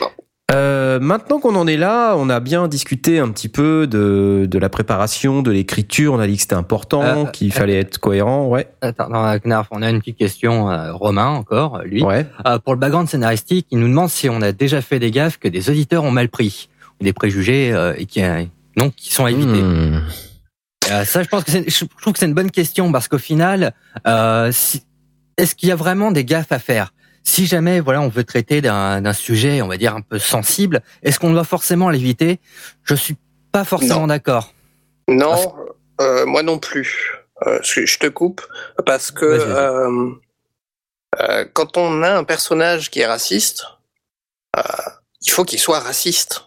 Il faut pas qu'il fasse semblant ou qu'il se retienne ou que décidément ou que euh, ou que il, il, il mette des gants quand il parle. Quand il est raciste, il est raciste. Mm. Euh, S'il est misogyne, il est misogyne. Euh, voilà, c'est euh, mais il faut se dire que c'est pas nous qui sommes racistes, c'est pas nous qui sommes misogynes, c'est le personnage qu'on a créé. Et si il est comme ça, c'est parce qu'on l'a créé comme ça. Euh, après, euh, je- si, euh, si est-ce que ça sert euh, de, de est-ce- il faut pas que ce soit gratuit non plus. Il faut, sauf si ça sert. Et, si on veut dépeindre une société euh, euh, difficile, un, quartier difficile, euh, une communauté euh, qui, qui, qui, qui se bat pour quelque chose et qui se passe des choses, des affrontements ou, euh, ou des, affrontements d'opinion, pas, pas forcément des affrontements physiques, il faut dépeindre le sujet et pas avoir peur de, de d'y aller quoi. Si si votre personnage a envie de dire j'ai envie de chier, euh, faut qu'il dise j'ai envie de chier. Faut pas qu'il dise j'ai envie de déféquer pour ne pas choquer l'oreille de euh, du public. C'est Poliment sur le paillasson. Après, Voilà. je- après moi j'ai envie de dire, si jamais l'auditeur prend mal cer- certains sujets, bah j'ai envie de dire un peu tant pis pour lui. C'est pas Alors, forcément. moi, j'ai mis un avertissement sur mon site, par exemple. Parce que Ouais. j'ai rencontré le problème euh, dès le lancement de ma série, euh, où je me suis dit, l'auditeur, je m'en fous, je vais faire ce qui me plaît, et voilà. Sauf que j'ai reçu des plaintes. J'ai reçu des plaintes même de la part de professionnels, parce que je fais une saga sur euh, les psys, et euh, où euh, j'ai été accusé de me moquer ouvertement euh, de la profession, ouvertement des malades, ouvertement des sujets comme la drogue, comme le, le sexe au travail, comme tout ça. Et donc j'ai été obligé, euh, parce que très rapidement, à de mettre euh, des lignes. Mais c'est pas pour ça que j'ai j'ai arrêté. Donc euh, donc j'ai écrit mon petit texte en disant voilà, c'est du second degré, blabla. si vous avez pas envie d'écouter, euh, vous écoutez pas quoi. Mais par contre, moi, je me suis déjà pris des, vents comme ça pour des sujets complètement, euh, bon, je, peux- le dire, complètement débiles, quoi, qui sont traités avec des degrés euh, très très lointains. Mais il y a des gens, de toute manière, qui sont, euh, qui sont, qui sont froissables. Donc, bah, on, on peut rien, on n'y peut rien du tout. Ben Après, ouais, faut, faut voir si vous sentez que vous allez toucher un sujet, un sujet sensible. Faut le préciser. Je pense que c'est c'est la bonne chose à faire. Après, il y a aussi le cas des gens qui arrivent sur des sujets sensibles et qui s'en rendent pas compte. Euh, Parce que ça reflète leurs propres opinions. Ah. Bon, et là, euh, voilà, que dire? Ouais, non, c'est vrai. Ouais. Donc, euh, quelque part, euh, je dirais, si, vous voulez traiter d'un sujet qui, qui est votre opinion et qui est un sujet sensible et que vous arrivez sur ce terrain-là sans y avoir fait vraiment attention parce que voilà, c'est le message que vous avez envie de passer, bon, c'est votre, euh, c'est votre euh, droit. Euh, par contre, c'est vrai que euh, il peut y avoir des réactions euh, sur un sur sur sur un internet public. Euh, c'est normal que des gens ensuite viennent écouter, découvrent ce que vous faites, soient choqués potentiellement et réagissent. Euh, après- donc euh, voilà. Après, je pense que de toute façon, si, si jamais une personne est choquée, euh, qu'il n'hésite pas à parler avec euh, le créateur, je pense qu'il serait euh, ouvert à expliquer le pourquoi il a fait ça comme ça, etc. Quoi. Oui, ou hacker son site. Il n'y a pas de. Ouais. bon, après, quand on a plus de retours où les gens sont choqués que de retours positifs, ouais, je pense qu'il y a un moment, faut se poser une question aussi. Oui, là, c'est autre chose. Ok, bon bah passons chose, maintenant bon. sur la partie un peu plus technique. Euh, Je pense que on est tous d'accord pour dire qu'au minimum une fiction audio, euh, il faut pouvoir enregistrer des voix parce qu'on peut pas faire une fiction audio juste avec des bruitages et de la musique. Quoique, Quoique, quoique, on pourrait Quoique. éventuellement euh, faire l'exercice. Quoique. Quoique. Euh, Et- avait, avait déjà fait l'exercice avec Ah oui. euh, Netherworld, son épisode 1. C'est de base, il avait fait euh, son truc avec que des bruitages et de la musique, et en fait, il a rajouté les textes après, parce qu'il voulait absolument que tout puisse euh, se comprendre rien qu'avec les bruitages. C'est intéressant ça comme exercice. Et mais en attendant, dans le cas euh, qu'on veut décrire aujourd'hui, on va partir du principe qu'on va vouloir enregistrer des voix. Et euh, pour ça, on, voudra vous parler un petit peu de tout ce qu'on fait d'habitude, c'est-à-dire des micros, des interfaces audio numériques. Et euh, Blast, qui n'est pas là aujourd'hui, nous a quand même préparé quelque chose. Euh, donc, il a préparé un fichier qu'on vous propose maintenant de vous diffuser, et dans lequel il, va nous parler de, micros de conditions d'enregistrement et vous allez voir, c'est très intéressant et on vous dit à tout de suite. Salut des sondiers, c'est Blast. Euh, je suis désolé d'être absent pour une émission qui me tenait vraiment à cœur. Mais bon, je suis certain que mes camarades vous ont donné plein de trucs et astuces pour faire des fictions audio top moumout. Et s'ils l'ont pas fait, restez à l'écoute parce que ça va venir. Ça va, j'en fais pas trop? Bon, moi, ce que je voulais, euh, c'était euh, illustrer un point important, ce qui concerne le matériel. Alors, on est plusieurs parmi les sondiers euh, à insister régulièrement sur le fait qu'il est plus important de bien savoir se servir du matériel que l'on possède plutôt que de lorgner sur l'équipement de studio super cher et qui est probablement parfait pour de la prise de son en studio, mais pas forcément pour nous. Surtout qu'avec le matériel le plus cher, le plus sensible, le plus parfait, on va capter aussi tout ce qu'on veut pas. Euh, les battements de son cœur, le tic-tac de sa montre, euh, la flotte dans les radiateurs et tout ce qui va derrière. Et donc, quand on n'a pas un environnement parfait, qu'on a de la réverb, qu'on a un peu de bruit dans la pièce, qu'on enregistre, euh, des ventilateurs de l'ordinateur qui tournent, des fenêtres qui donnent sur la rue, tout ça, utiliser un super micro à condensateur est pas forcément la meilleure idée du monde parfois ça va le faire et parfois ça va pas le faire du tout. Et donc on va passer plus de temps à faire du nettoyage de l'enregistrement qu'à vraiment faire du montage et du mixage, et c'est un peu dommage. Alors pour illustrer tout ça, la semaine dernière, j'étais avec mes camarades à Geekopolis et j'ai donné un atelier de prise de son euh, dans le cadre de la saga MP3 et euh, un autre de mixage de ce que l'on avait enregistré. Alors l'idée cette année, c'était d'enregistrer les répliques d'une fausse bande-annonce qui ferait la promotion d'un film avec Minus et Cortex. C'est Minus et Cortex, c'est Minus et C'était sur les génies du mal, donc du coup ça collait assez bien. Alors, les conditions d'enregistrement étaient épouvantables. Euh, L'an dernier, j'avais fait les mêmes ateliers, prise de son un jour et mixage le lendemain, sur un autre scénario. C'était pas terrible comme environnement, mais cette année, c'était pire. C'était vraiment pire. Juste pour que vous compreniez bien, on était dans des sortes de box de 3 mètres sur 3 à peu près, euh, avec euh, quatre grands panneaux de bois qui formaient les murs. Le sol était brut, en béton, il n'y avait pas de plafond. Au-dessus de la tête, euh, on avait euh, à 5-6 mètres au-dessus des énormes tuyaux qui passaient, je pense, de l'air conditionné ou des trucs comme ça. Enfin, ça ronronnait énormément. Euh, mais ça, finalement, c'était plutôt quand on était la veille et qu'il y avait personne, parce qu'à partir du moment où on a fait les ateliers, il y avait beaucoup de monde, et du coup, on entendait bah, tout ce qui se passait à côté. Il y avait 10 ateliers à peu près au même endroit, donc on entendait les différents intervenants, le public qui réagissait, qui applaudissait, les gens qui étaient dans le couloir, euh, qui attendaient pour l'atelier suivant et qui se mettaient à papoter euh, tout à fait euh, gentiment, mais du coup qu'on entendait aussi, les gens qui passaient dans les couloirs, il y avait une chorale au fond qu'on entendait chanter. Euh, Enfin bref, il fallait vraiment pousser la voix pour se faire entendre de notre public qui était euh, juste à 1 mètre, 1 mètre 50 de nous. C'était assez compliqué.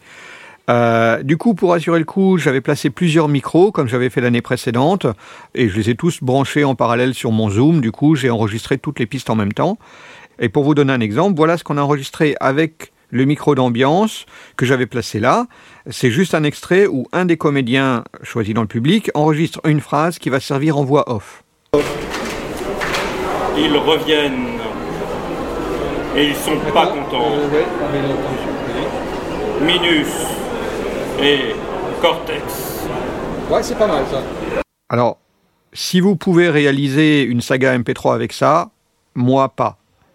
Donc, pour l'enregistrement spécifique, toujours au même endroit évidemment, euh, j'ai utilisé un micro dynamique qui, euh, par sa conception, on l'a déjà expliqué, enregistre assez bien ce qui se passe à proximité et rejette assez bien ce qui est plus éloigné. Alors, voici maintenant le même passage, enregistré ici avec un Shure Beta 58A, qui est un micro de scène classique, dynamique. Ils reviennent et ils sont pas contents.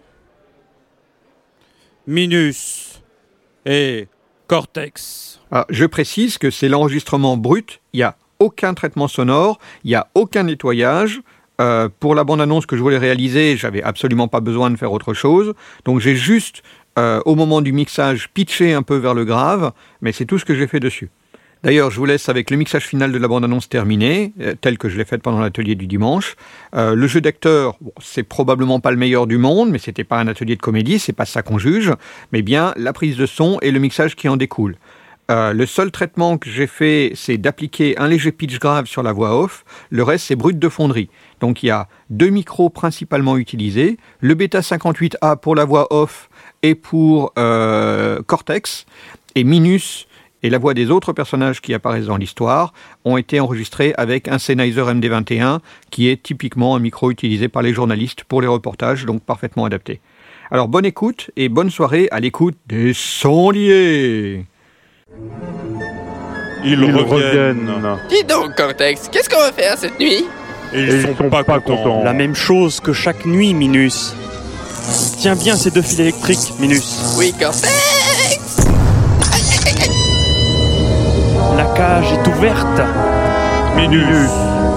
Et Cortex. Est-ce que tu penses à ce que je pense, Minus?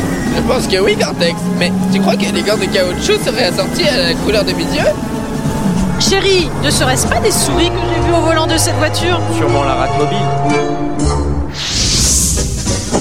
Admire ma dernière création, Minus. Oh, formidable Une crêpière géante Non, Minus. C'est une fusée intersidérale. On dirait plutôt une fusée de feu d'artifice. Parce que c'en est une, Minus. Si mes calculs sont exacts, et ils le sont toujours, nous allons atterrir sur la face cachée de la Lune.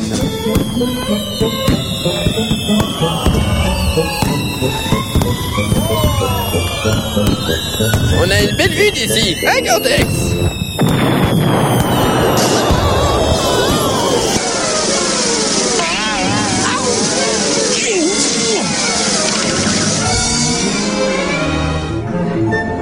Viens, Minus. Il nous faut rentrer au laboratoire et nous préparer pour demain soir. Pourquoi? Qu'est-ce qu'on va faire demain soir? La même chose que tous les soirs, Minus. Ah oui, je sais Un numéro de French Coco au Moulin Rouge Non, Minus. Tenter de conquérir le monde. Et voilà, c'était ce que Blast nous a préparé. On applaudit, bravo ah, merci Blast pour ça. Euh, une belle démonstration que il s'agit pas toujours d'avoir les super micros très chers, super sensibles. Ça dépend évidemment de l'environnement dans lequel euh, on se trouve. Alors là, c'est vrai que c'était un peu extrême. Euh, et du coup, bon bah finalement, l'enregistrement au Beta 58A euh, n'est pas non plus euh, le meilleur du monde pour une voix off. On sent bien que ça manque un petit peu de grave, il y a un peu de plos- il y a, ça manque un petit peu d'aigu, pardon, il y a un peu de plosive. Mais enfin, c'est quand même beaucoup plus exploitable euh, que ce qu'on a écouté euh, au moment de la prise de son avec un micro statique. Qu'est-ce que vous utilisez comme micro, messieurs? Par exemple, euh, Mago, toi, tu, tu, pour tes prises de son de saga MP3, comment tu t'en, comment tu t'en sors Alors, moi j'ai un micro statique. Euh, avant j'avais un un micro très standard. euh, C'était un Apex euh, 430 ou un truc comme ça. Euh, Mhm. Vraiment euh, 20 20 euros euh, le, le micro, bon qui a qui a tenu pendant quelques années. Et lorsqu'on a enregistré, alors euh, qui m'a servi par la suite, euh, mais euh, lorsqu'on a enregistré Pandemia, le premier album de Magoyonde, on a investi dans un micro Kel, des micros statiques qui sont faits à la main. C'est le HM2D.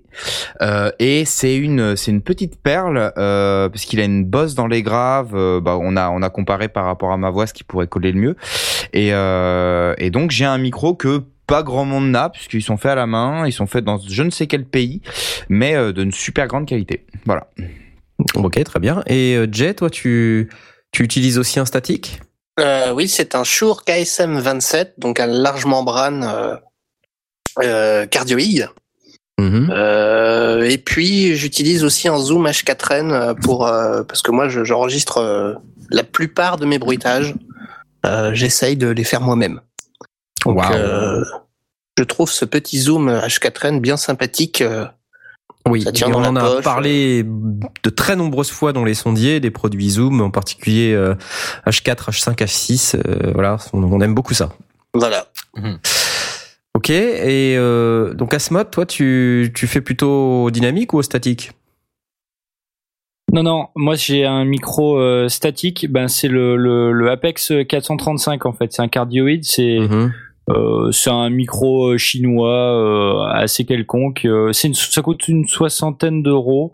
Euh, Mhm. Je sais pas si c'est encore commercialisé. C'est pas c'est pas une bombe, mais pour faire de la saga MP3, c'est largement suffisant. Comme premier micro, c'est bien. Moi, j'en ai. C'était mon premier micro Ouais, aussi. pareil, ouais. Ouais, ouais. Bah, on va moi, vous, repréciser, euh, on va vous repréciser qu'on avait euh, fait un article, c'est Aspic qui avait fait un article sur les sondiers.com sur les micros des sondiers. Euh, donc euh, on va vous reposter ça sur euh, sur Twitter pour que vous puissiez voir un petit peu quel matos on utilise euh, dans le cadre de nos productions. Alors on fait pas tous que de la saga MP3, on fait aussi de la musique euh, parfois, euh, mais ça reste quand même une bonne référence. Aurine, toi, tu, utilises aussi un statique, je suppose. Oui, en cardioïde le de Technica AT2035 qui est pas mal, hein, donc avec un passe haut et et un pad moins 10 dB quoi. C'est plutôt pas mal. D'accord. Je me plains pas. Et, et sinon, euh, je pense aussi pour débuter, un micro que j'ai utilisé, bah, exactement, c'était dans la même le même genre, hein, donc euh, statique, euh, cardioïde, condensateur. Euh, c'était euh, un Eagleton, le CM60. Il coûte vraiment pas cher et euh, bon, bah, il est franchement euh, pas dégueulasse quoi. Bah voilà, parfait. Mais ce qu'on dit en fait, c'est qu'il y a plusieurs écoles. hein. Si vous êtes dans un environnement euh, qui est qui est pas super au niveau euh, du, bruit ambiant, c'est pas la peine non plus de prendre des micros euh, statiques qui vont être euh, compliqués à à cleaner quand vous allez faire votre enregistrement. Il vaut mieux avoir un bon dynamique et le retraiter par la suite en, essayant de, mettre un coup bas, d'améliorer un petit peu les, les aigus, la présence du micro, puisque les dynamiques manquent, manquent un peu de présence la plupart du temps. Ce qui donne cette impression de qualité avec un son suffisamment aigu. Euh, Les statiques vous apportent ça, mais évidemment, euh, il faut avoir un environnement acoustique euh, qui se prête à son utilisation. Moi, par exemple, j'utilise un AT4033, euh, un Rode. Un Audio Technica, pardon, pas un, pas un Rode. J'utilise aussi des Rode, mais et je suis très content de ce micro, donc je le conseille à tout le monde. Euh, pour de la saga MP3, c'est parfait. C'est un micro qui est pas spécialement euh, bon marché. Euh, il doit coûter, je sais pas, dans les 200 ou 300 euros, je sais plus exactement. Mais je m'en sers aussi pour d'autres choses. C'est le modèle, c'est le modèle au-dessus du mien que t'as. Ouais, bon, j'ai pas fait exprès. Et mais ce qu'on dit, c'est que on n'est pas obligé d'avoir ça. On peut aussi euh, avoir des micros USB à 50 euros, ça fait parfaitement l'affaire.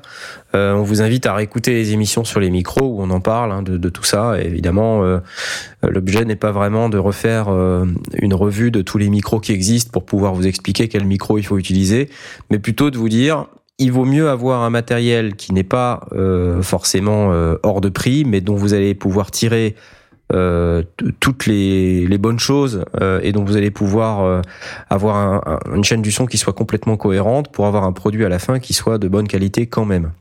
Donc là, par exemple, la Smot nous Bah, parle d'un quand- micro à 60 euros. Hein. euh. Oui, Bah, bah, disais. on peut prendre aussi l'exemple euh, du Logitech, euh, je sais plus quel modèle, mais qui a, qui a été énormément utilisé en saga MP3 et qui faisait très très bien son affaire. C'est un USB, c'est ça Il y avait un bon. Euh, ouais, c'est ça. Hmm. Donc euh, voilà, Et, euh, il était très très bien quoi.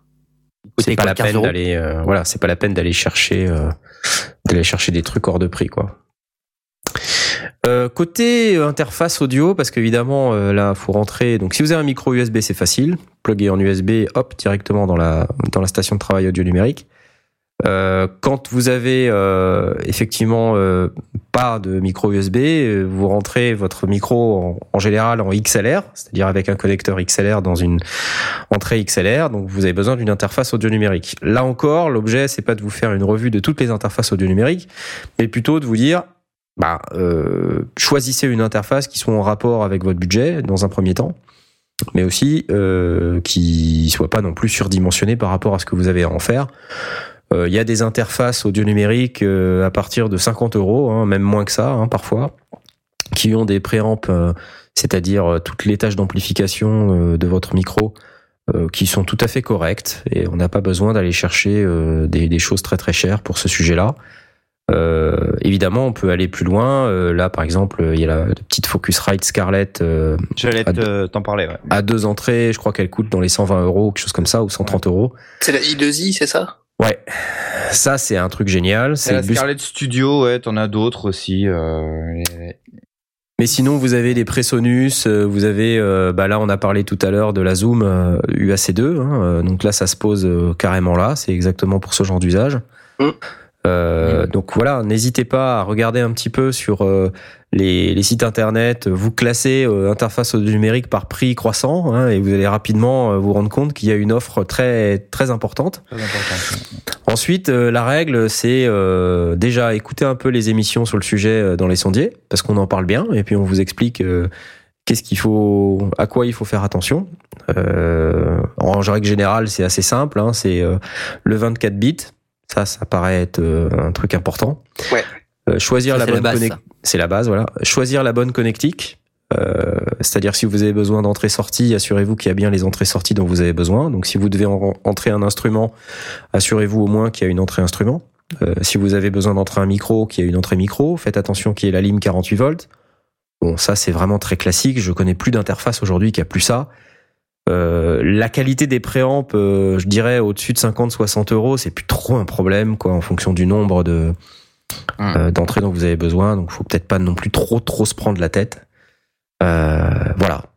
Je sais pas, est-ce que vous voulez euh, parler de votre expérience de- d'interface audio numérique euh, Par exemple, Jay, toi, tu, je sais plus ce que t'as, mais euh, si tu veux nous Bah, en parler. Moi, j'ai une UR22 de, de Steinberg.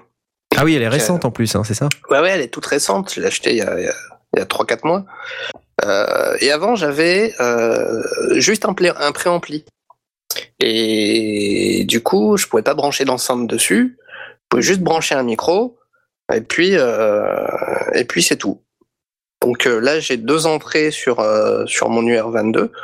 Je peux mettre mes, mes petites KRK derrière.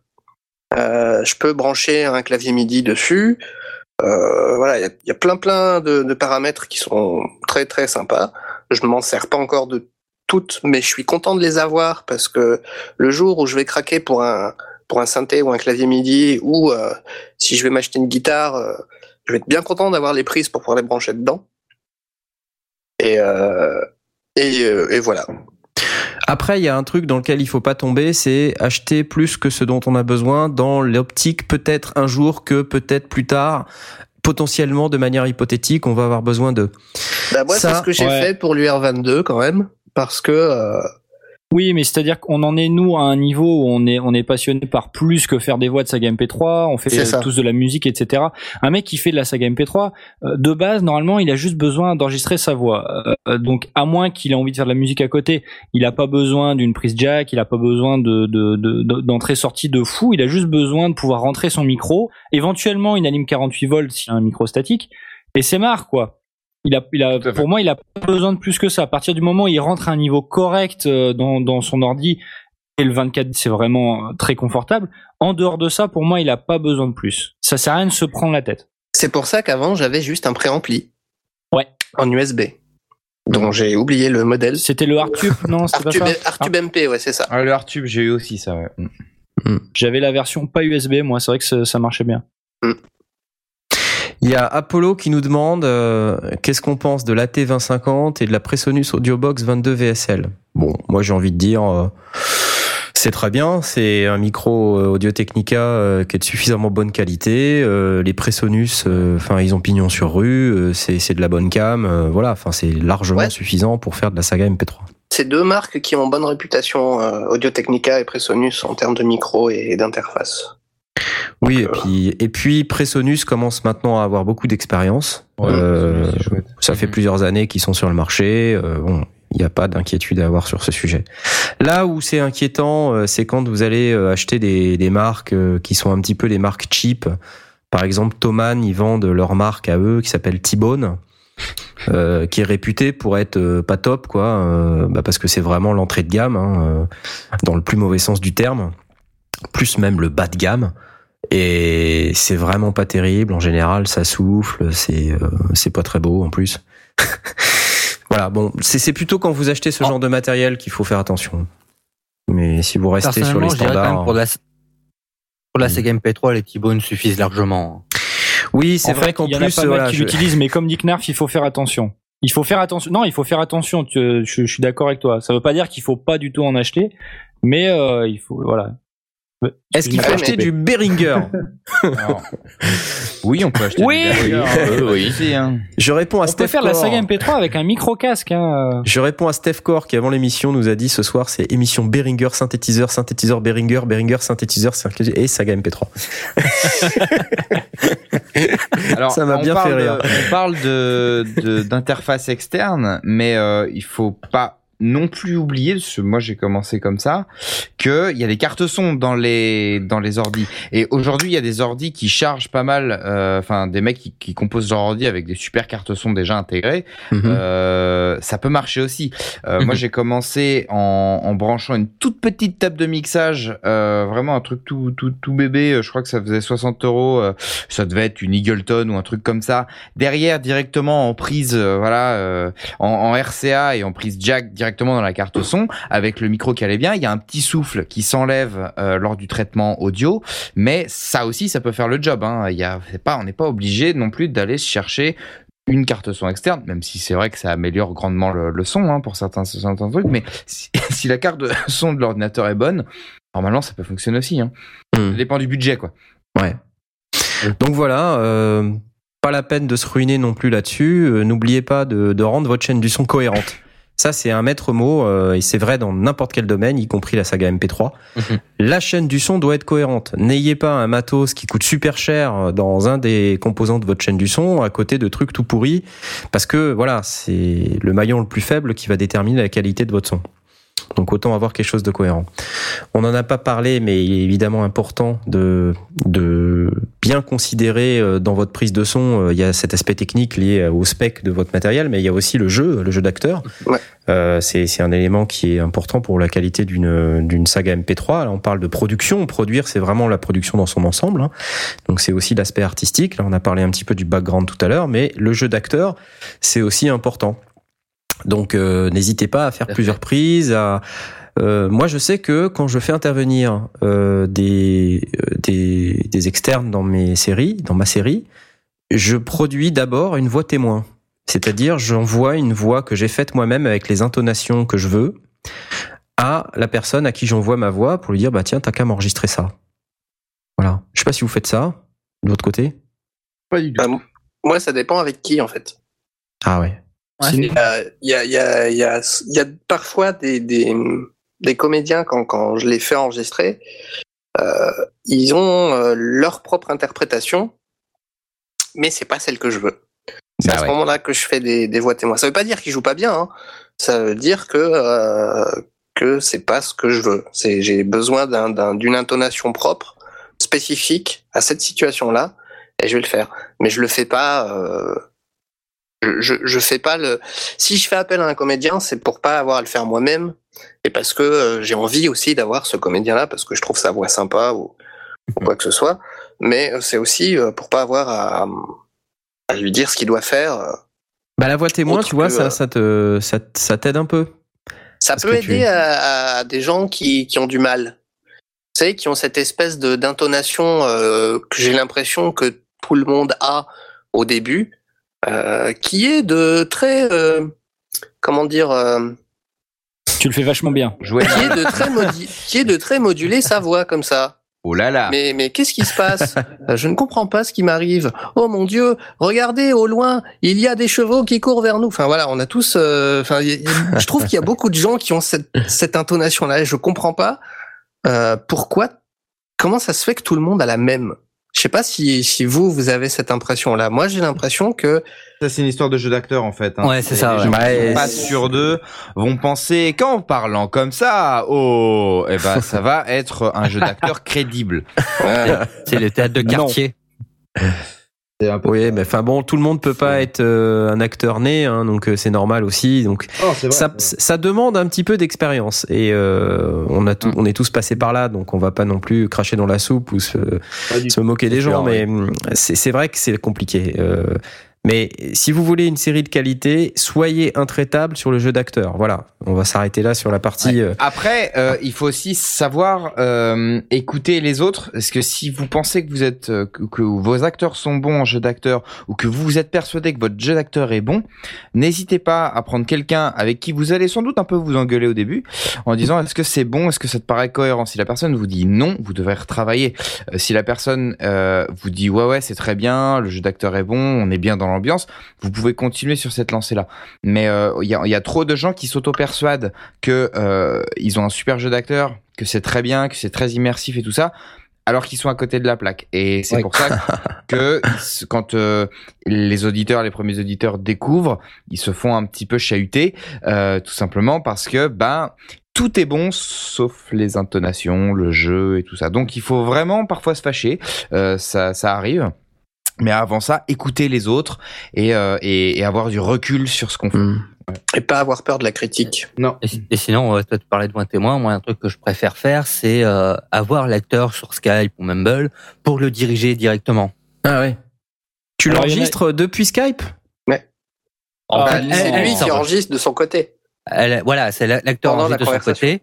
Voilà, pendant la conversation. Et moi, je le dirige en fait au niveau des répliques. Des fois, je lui explique Hmm. vraiment les contextes, les machins, de façon à ce qu'il soit plus dans le ton. euh, Ah, c'est pas mal Tant ça. que ça va pas, je le ferai recommencer.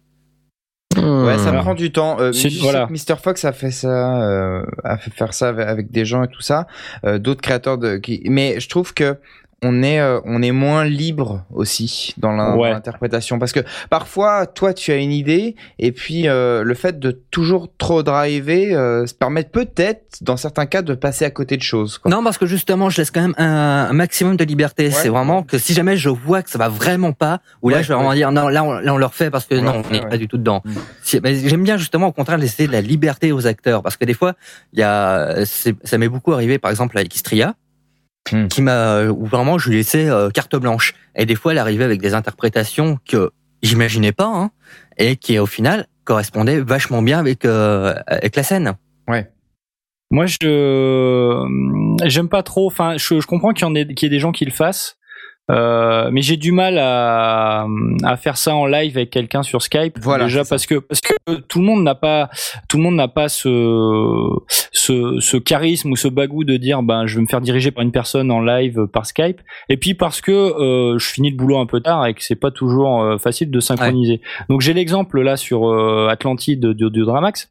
Euh, suite à l'épisode 1, la me disait, ouais, il y a des trucs qu'il faudrait qu'on refasse. Donc, euh, est-ce qu'on pourrait se voir sur Skype? Je lui ai dit, non, va chier.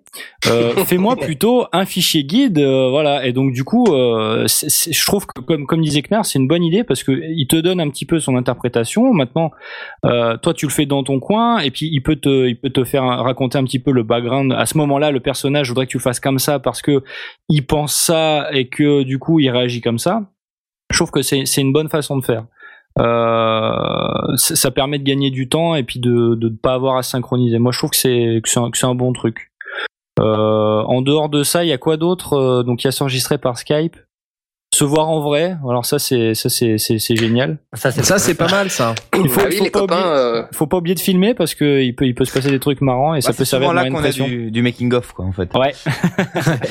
Les bourdes, c'est là qu'elles se font. C'est jamais seul quand on est, quand on bafouille, quoi. Toujours quand il y a une équipe et qu'il y a des, il y a des bloopers énormes qui se font, c'est génial. Bah, c'est clair. Ouais. Mais bon, on n'a pas toujours l'occasion de faire ça. Euh, malheureusement. Ouais. Euh, donc il faut profiter des technos d'aujourd'hui, euh, c'est pratique.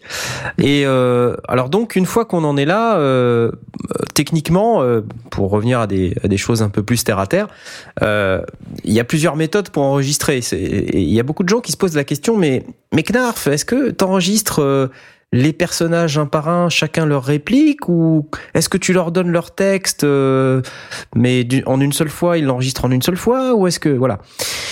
Et puis après, euh, évidemment, il y a un aspect technique lié à l'enregistrement lui-même pour éviter les plosives et tout ça. Donc, il faut utiliser un anti-pop. Hein, on on l'a suffisamment dit dans les sondiers. euh, même si vous devez vous le fabriquer vous-même avec euh, les collants de vos petites sœurs euh, ou, ou de quelqu'un d'autre, peu importe. Moi, mes collants à moi, tout court. J'allais dire ou les vôtres. Donc, euh, utiliser un anti-pop, c'est cette espèce de truc qu'on met devant le micro et qui ressemble à une espèce de truc en Ouais, des collants. et euh, voilà, c'est pratique parce qu'on peut faire pa pa pa pa pa et voilà, et euh, il se passe rien dans le micro parce que l'anti-pop l'arrête. Et donc c'est fondamental. Vous vous enregistrez, euh, messieurs, les euh, les dialogues d'un seul coup ou vous faites séparément Je sais pas, Jay. euh, bon, il y a peut-être pas 50 000 persos toi dans tes. euh, euh, donc c'est Il peut-être moins un problème, mais. euh, Il y en a pas beaucoup, mais ils sont tous différents. Euh, du coup, euh, bah, il y a mes répliques à moi que j'enregistre d'une traite, enfin fatalement. Ouais. Euh, ça fait longtemps que que je fais plus, euh, que je ne joue plus deux personnages. Euh, mais euh, dans Velvorn, j'enregistrais euh, bah, chaque personnage, toutes les répliques de chaque personnage, euh, parce que euh, bah, il y avait ma voix euh, normale, et puis euh, il y avait la voix euh, de son complice qui était un peu un peu plus aiguë, et puis modulée comme ça euh, en passant de l'un à un autre. Bah, c'était un petit peu gênant. Alors du coup, bah, il fallait que j'enregistre un par un. J'avais d'abord essayé de, de, de jouer comme ça. D'un bloc. euh, d'un bloc euh, les deux personnages en même temps en, en et t'économiser, euh, le montage, c'est ça? C'est ça, et en fait, c'est c'est hyper compliqué parce que nul. quand on passe de l'un à l'autre, souvent on a une espèce de glissando euh, qui se produit dans la modulation de la voix. Et, alors, ça, je voudrais vous dire que. c'est un peu ça. Et du coup, ça, au, au, au montage, c'est c'est infernal. Ouais. C'est faut faire des des des des, euh, des, des coupures. euh, il faut euh, mettre des des des, des crossfaders. Enfin, c'est c'est- Donc en fait, t'enregistres tes persos, euh, tous les dialogues d'un coup, chaque perso l'un après l'autre. Tu Ouais. fais pas, voilà. voilà. Est-ce que vous faites aussi comme ça? Je sais pas, Aurine par exemple, tu fais comme ça aussi, j'imagine? Ouais, ouais, ouais, c'est, euh, je préfère enregistrer en fait, voilà, tout, les, tout le dialogue d'un personnage de A à Z. Après, hop, je recommence avec un autre personnage, etc., etc. Parce que sinon, euh, c'est- ça devient trop galère. À, la- Mhm. à faire tout un épisode comme ça, c'est trop galère. Trop galère, ouais. Surtout, surtout Alors, que euh, si jamais on doit vraiment atteindre- voilà, varier sa voix euh, à chaque fois, euh, c'est pas possible. Alors petit Surtout conseil. on a euh, trois, quatre personnages d'un coup. Ouais, euh, voilà, ouais, c'est clair. Petit conseil euh, que je vais donner maintenant, moi, pour quand on a euh, effectivement non pas que l'amour, euh, ce qui était très tentant à dire dans cette phrase. voilà. Euh, donc quand on a quand quand on a plusieurs personnages, il vaut mieux et quand on a des répliques qu'on doit faire comme ça d'un bloc, à essayer de pas faire 250 000 prises parce que alors là sinon c'est la prise de tête Hmm. au, au dérochage. Euh, vous allez mourir. Euh, par contre, faites, euh, si vous le sentez pas, si le dialogue, faites deux ou trois itérations de chaque réplique si vraiment vous n'êtes pas à l'aise. Avec Moi, des je sais. différences, évidemment. Avec des différences, voilà, il faut que ce soit un On peu en a vu des mecs hein, qui font euh, trois. Ah, je t'ai fait trois fois chaque réplique, les mêmes. Ouais, c'est pas top. Donc il faut essayer de mettre euh, des expressions. Si vous sentez pas le- l'expression que, que vous mettez dans votre réplique, essayez d'en faire plusieurs. Ou si vous avez quelqu'un qui enregistre pour vous, dites-leur, donnez-leur des instructions en leur disant ne fais s'il te plaît pas plus de trois répliques. Par contre, tu les fais, euh, tu les fais tous. Euh, tu les fais, tu fais toutes les répliques en une seule fois au même endroit. C'est-à-dire, on fait pas une minute euh, de dialogue et après on reprend pas une minute avant parce qu'après le mec qui fait le montage, montage derrière, c'est l'horreur quoi. Donc il faut tout faire en même temps. Par exemple, s'il y a trois répliques, c'est euh, trois itérations de la première réplique, trois itérations de la deuxième réplique, trois itérations de la troisième réplique. Si vous le sentez directement à la première euh, prise, c'est pas la peine d'en faire deux autres. Euh, c'est juste normalement ça avec l'expérience on le sent. Hein. On le sent quand ça va pas euh, et que on est en train de- d'enregistrer le dialogue, on sent que ça n'a pas été. Plutôt que d'arrêter et de recommencer l'enregistrement, non. Continuez, faites-en une autre, deux autres d'affilée et reprenez le texte comme ça. Parce que sinon c'est c'est juste infernal. Et vous Et faites ça. N'oubliez pas de respirer entre chaque réplique aussi. C'est Aussi, Voilà. important. C'est important. Euh, un autre conseil que je vais donner, c'est c'est articuler. Euh, beaucoup de gens Oui. ont des problèmes à articuler quand ils enregistrent. C'est assez bizarre. Euh, mais je pense que c'est lié aussi euh, quand on débute, on n'a pas forcément euh, cette cette oreille là et il faut articuler. euh, par exemple, dire et on comprend rien après. Enfin, quand on va faire le montage avec la musique, les bruitages et tout ça, c'est hor- horrible. On comprend rien. Donc il faut vraiment articuler. Mais ça veut dire que l'écriture doit aussi favoriser euh, l'intelligibilité. Mm. Euh, parce que si l'écriture euh, fait que c'est très compliqué à dire, ben, ça va pas aider l'acteur qui va vouloir euh, dire votre réplique et, et avoir des problèmes pour l'enregistrer. C'est un petit peu mon défaut, ça. Combien de, combien de fois dans, dans mes rushs que je reçois de mes comédiens, ils me disent Ah, dis c'est compliqué à dire hein, ce que tu me fais faire là. Et ça me fait bafouiller les gens. Donc, euh, ouais, faut, faut faire attention à, Voilà. à ça. Alors pour Et, euh, Tom, le conseil aussi, sur- c'est quand- pour, pour Tom Oui, sur Twitter, dire, ouais. on dit on dit pas le dérochage, on dit le dérochage. Mais, n'est-ce pas, Knarf Ah, Le dérochage. Dérocher. Des roches. Des rochers Rocher, ah. Dérocher. ouais, Aurine, excuse-moi, on s'est un peu. Ouais, donc la j'allais dire, euh, euh, au niveau de euh, pareil de l'enregistrement, quand on a des longs monologues à faire, faut pas hésiter à le faire en plusieurs fois. Pas, pas le faire tout d'un coup parce que des fois c'est très très dur. On arrive, on, on bafouille facilement pendant un très long monologue. Donc euh, pas hésiter à le faire euh, limite phrase par phrase si jamais euh, ça peut vous simplifier la vie. Mais pas dans le désordre, par Que contre. oui, non, sûr. parce que sinon c'est l'enfer. Faut Oui. essayer de garder un peu d'ordre. Donc alors après pour le montage, quand on a toutes ces pistes avec tous les personnages, moi j'utilise une méthode. Vous allez me dire peut-être si ça, si c'est pareil comme pour vous. J'ai, je mets tout dans ma station de travail audio numérique. Donc moi c'est dans Cubase. Je mets tout à droite. Et en fait, je fais partir tous les fichiers audio au même endroit. Et en fait, je réserve sur la gauche de l'écran l'espace où je vais faire le montage. Et en fait, je prends ensuite le texte que je mets dans un coin de l'écran. Euh, et puis je prends le personnage numéro 1 qui parle et qui dit la euh, le premier dialogue. J'utilise la petite tête de lecture de Cubase euh, en temps réel, là, euh, quand on appuie sur le bouton droit et puis que on peut lire le, on peut lire l'onde qui est sous la souris. Donc j'utilise ça. Et après je fais une sélection et je drag and drop cette sélection à l'endroit voulu. Et je continue comme ça jusqu'à ce que j'ai terminé ma phrase, mon dialogue, ma scène. Et très important, je fais en sorte qu'à la fin, je remette tout bien droit à droite.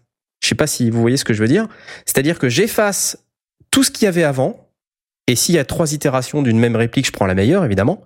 Et tout ce qui est avant cette itération, je l'efface.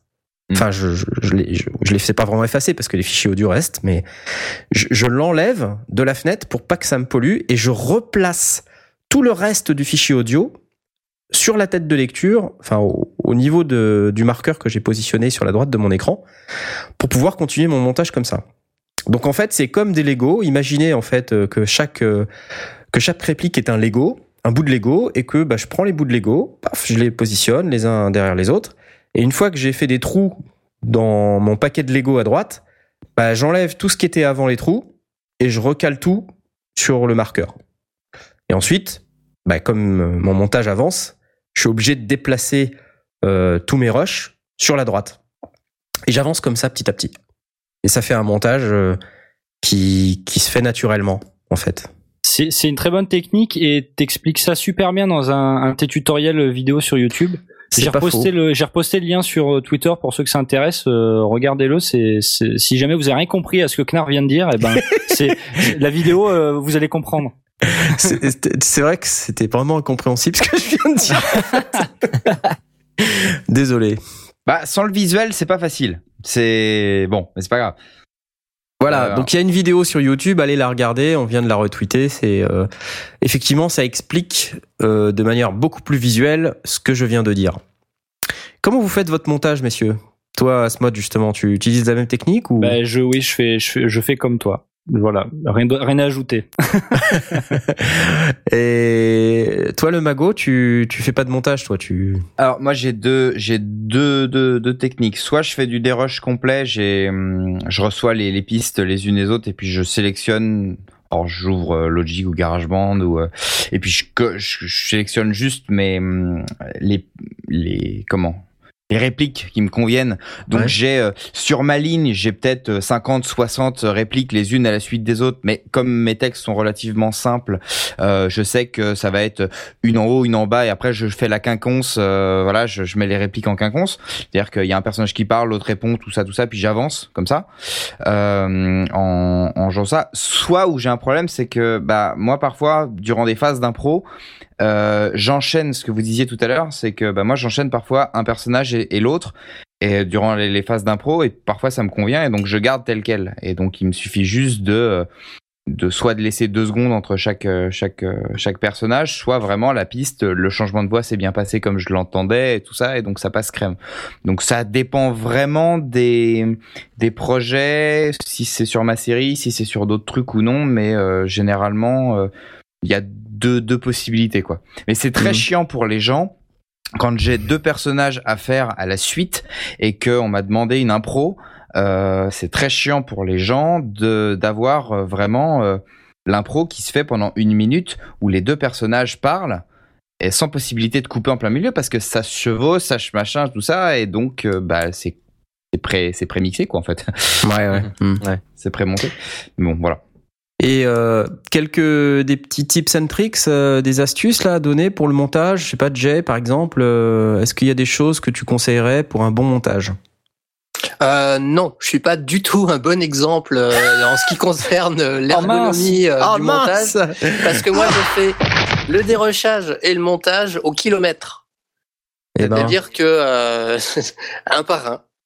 Voilà, je prends euh, là à ce moment-là, il y a un personnage qui parle, je vais chercher le fichier et je vais prendre la prise qui me convient, je vais virer tout le reste et puis après je passe au bruitage qui est en dessous, à la musique qui est au-dessus et après je passe à la suite. Moi, je, suis un peu, je suis un peu comme toi, Jay.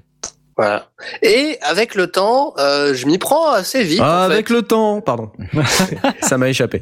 C'est pas, euh, ça, ça peut paraître chiant, mais euh, moi j'ai l'habitude maintenant, donc ça euh, l'est. ça l'est. Des Tu fois. arrêtes. Les gueules l'est, quoi. d'endive Non, mais parfois c'est normal. T'es obligé quand t'as une situation particulière de faire les voix, de, de t'occuper des bruitages de la scène en cours pour pouvoir avancer sur d'autres trucs. Parce que tu peux pas juste monter les voix et puis après monter les bruitages, tout ça, parce qu'il y a des intégrations qui se fait, qui se font avec les bruitages, avec les situations sonores et autres. C'est normal en fait. Non, ouais, enfin, sauf que moi c'est c'est pas ponctuel du tout en fait. C'est comme ça que je travaille. D'accord. Ouais, c'est moi c'est vrai que je fais pareil. C'est en fait je monte l'épisode au fur et à mesure. C'est euh, je prends euh, j'ai mes rushs qui dé, euh, qui démarrent tous euh, au point zéro, puis après je monte mon épisode au fur et à mesure en allant chercher. Tiens là ce personnage dit là, je vais je vais écouter le rush, en me disant tiens c'est bien là, hop je le mets, etc etc. Et je refais les dialogues, je rajoute les bruitages, la musique etc. Au, au fur et à mesure parce que je préfère euh, voilà je préfère me rendre compte tout de suite de ce que je fais au niveau de la scène. Exactement. plutôt que de euh, voilà dire euh, voilà je, je fais le, le des recherches des voix je les mets l'une après l'autre puis après je monte je rajoute les bruitages les musiques etc je trouve que euh, en tout cas pour moi je trouve qu'on perd un peu de, du temps comme ça. Puis euh, c'est des fois on, on se dit tiens je vais faire ça comme ça. Puis on arrive à la fin on se fait ah bah non ça va pas au final Vous avez euh, pas de problème de recommencer, euh. volume et autres euh, en faisant ça? Non parce Bah, que je- après, après moi quand j'ai terminé le, le, le montage, je mets tous mes faders de volume à zéro et je fais, euh, je monte progressivement et puis je, je refais mes, mes mes volumes comme ça, enfin mes mes gains, euh, mon gain staging. Moi, non, parce, parce que au final, je fais aussi le mixage en même temps, en fait.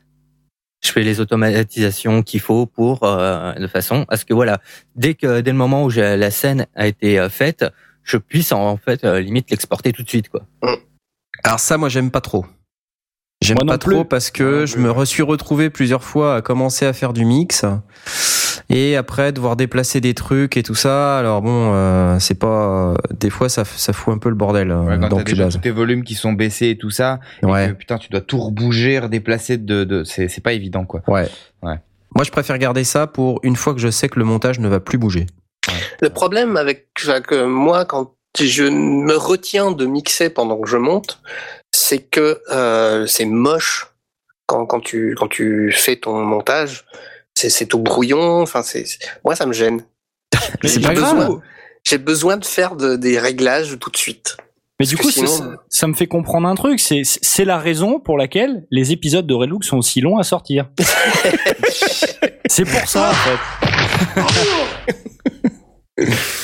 Ok. euh, on pourrait passer beaucoup de temps là-dessus, mais il est déjà 22h30 hein.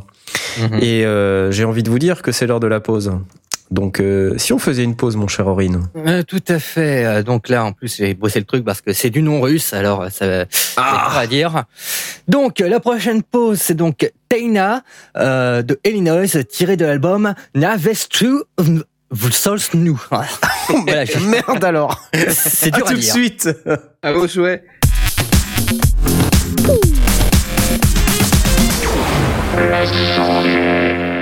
Et rebelote sur les sagas MP3 dans les sondiers. Alors, euh, pendant cet excellent morceau russe, euh, que on a découvert, moi j'ai personnellement découvert, je trouvais ça super. On s'est dit qu'on avait encore environ 250 milliards de sujets dont il faudrait vous parler. Du coup, on a Euh, fini. Merci, au revoir. Donc accélérons.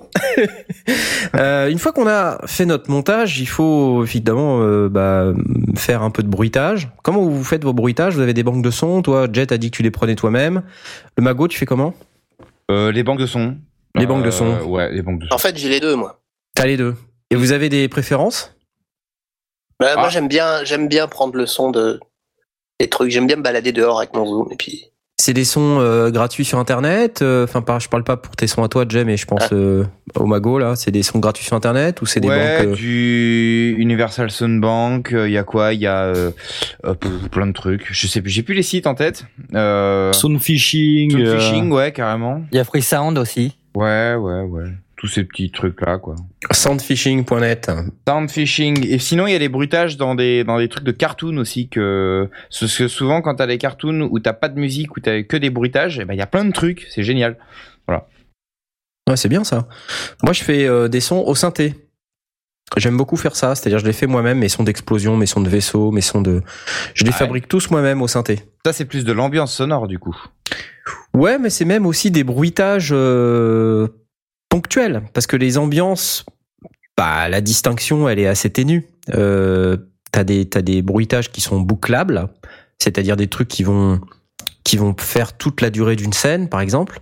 Alors soit c'est un WAV euh, qui qui va faire toute la durée de ta scène et t'as pas besoin de le boucler, soit c'est euh, un morceau de 15 secondes euh, que tu vas boucler dans un sampler, comme Contact par exemple, ou Mm. à Lyon qui sont des sampleurs euh, connus euh, du marché. Et euh, en fait on fait boucler euh, on fait boucler cette cette boucle de 15 secondes comme ça et puis ça s'entend pas parce que voilà ça se règle de manière à ce que ça s'entende pas. Et ça permet comme ça d'avoir une ambiance infinie. D'accord. euh, voilà. Bon sinon euh, moi j'aime bien euh, Sound Ideas. Euh, Sound Ideas. Ideas. moi j'ai la série 6000 Mais du, du coup, du, du coup, Knarf, quand tu fais un bruitage d'ouverture de porte de vaisseau spatial, tu le fais toi-même avec ton synthé en fait. ouais bah je l'ai fait une fois je l'ai fait je, je le refais pas à chaque fois c'est moi qui l'ai fait C'est Ouais. cool. ouais Ah, parce que j'ai souvenir de synthé avec des bruitages embarqués, genre il y avait un Yamaha PSR, truc comme ça, où t'avais des bruitages d'hélicoptères, et t'avais plus l'impression que c'était le, le MIDI interne qui était en train de bugger, tu vois. Donc bon, c'est, faut faire gaffe avec les sons embarqués, dans, ne serait-ce que dans les synthés ou autres, ou les sons que tu fabriques toi-même. Il faut avoir une certaine, euh, euh, comment, euh, enfin, il faut savoir monter des sons, puis surtout, faut savoir à quoi ça se rapporte. Euh, Ouais, moi j'ai de la chance parce que comme c'est de la science-fiction, c'est pas des sons réalistes, alors on s'en ouais, fout un peu. Ouais, ouais, ouais. Mais c'est vrai que si tu fais euh, une série moyenâgeuse, euh, bon bah là, oui, c'est sûr qu'il va te falloir des. les sons euh, des C'est sûr que si tu veux faire les chevaux, les chaînes et tout ça, c'est c'est vrai que c'est pas simple. Les bruits de porte, tout ça, c'est pas simple. Mais cela dit, j'utilise quand même des banques de sons. Euh, mais j'essaie tant que faire se peut, moi, de fabriquer mes propres sons. J'aime bien cette partie-là. C'est une phase très intéressante pour moi, euh, très amusante. C'est la phase que je préfère. C'est payant tes banques de sons, c'est ça? Ah oui, la Sound IDs en plus, euh, c'est c'est c'est cher. D'accord. La série 6000, c'est un peu cher. Je- moi, je l'ai je l'ai racheté en fait à un studio, donc euh, je l'ai pas payé très cher. Mais euh, quand on achète ça neuf, la série 6000, je sais plus exactement, je vais vous dire ça tout de suite.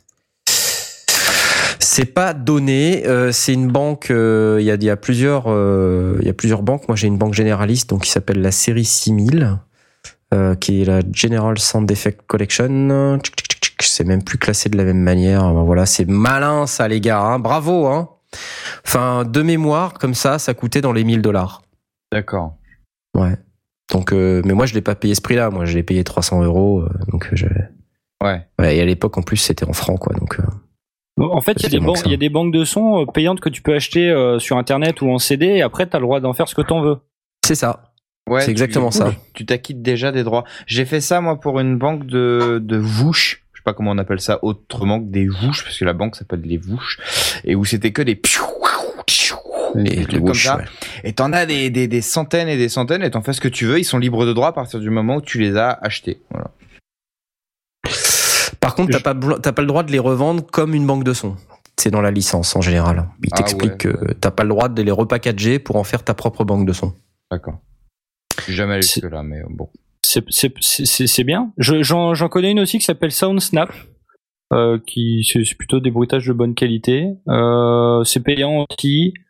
Euh, c'est des forfaits en fait. Soit c'est 5 sons, euh, euh, 20 sons, 100 sons, 200 sons, ou un tarif Véronique à l'année. Véronique Sanson comme, comme Véronique par exemple. Ou, ou un tarif à l'année, euh, voilà. Donc, euh, il existe des trucs payants sur internet. Ça, ça doit être utilisé pour les productions audiovisuelles en fait, je pense.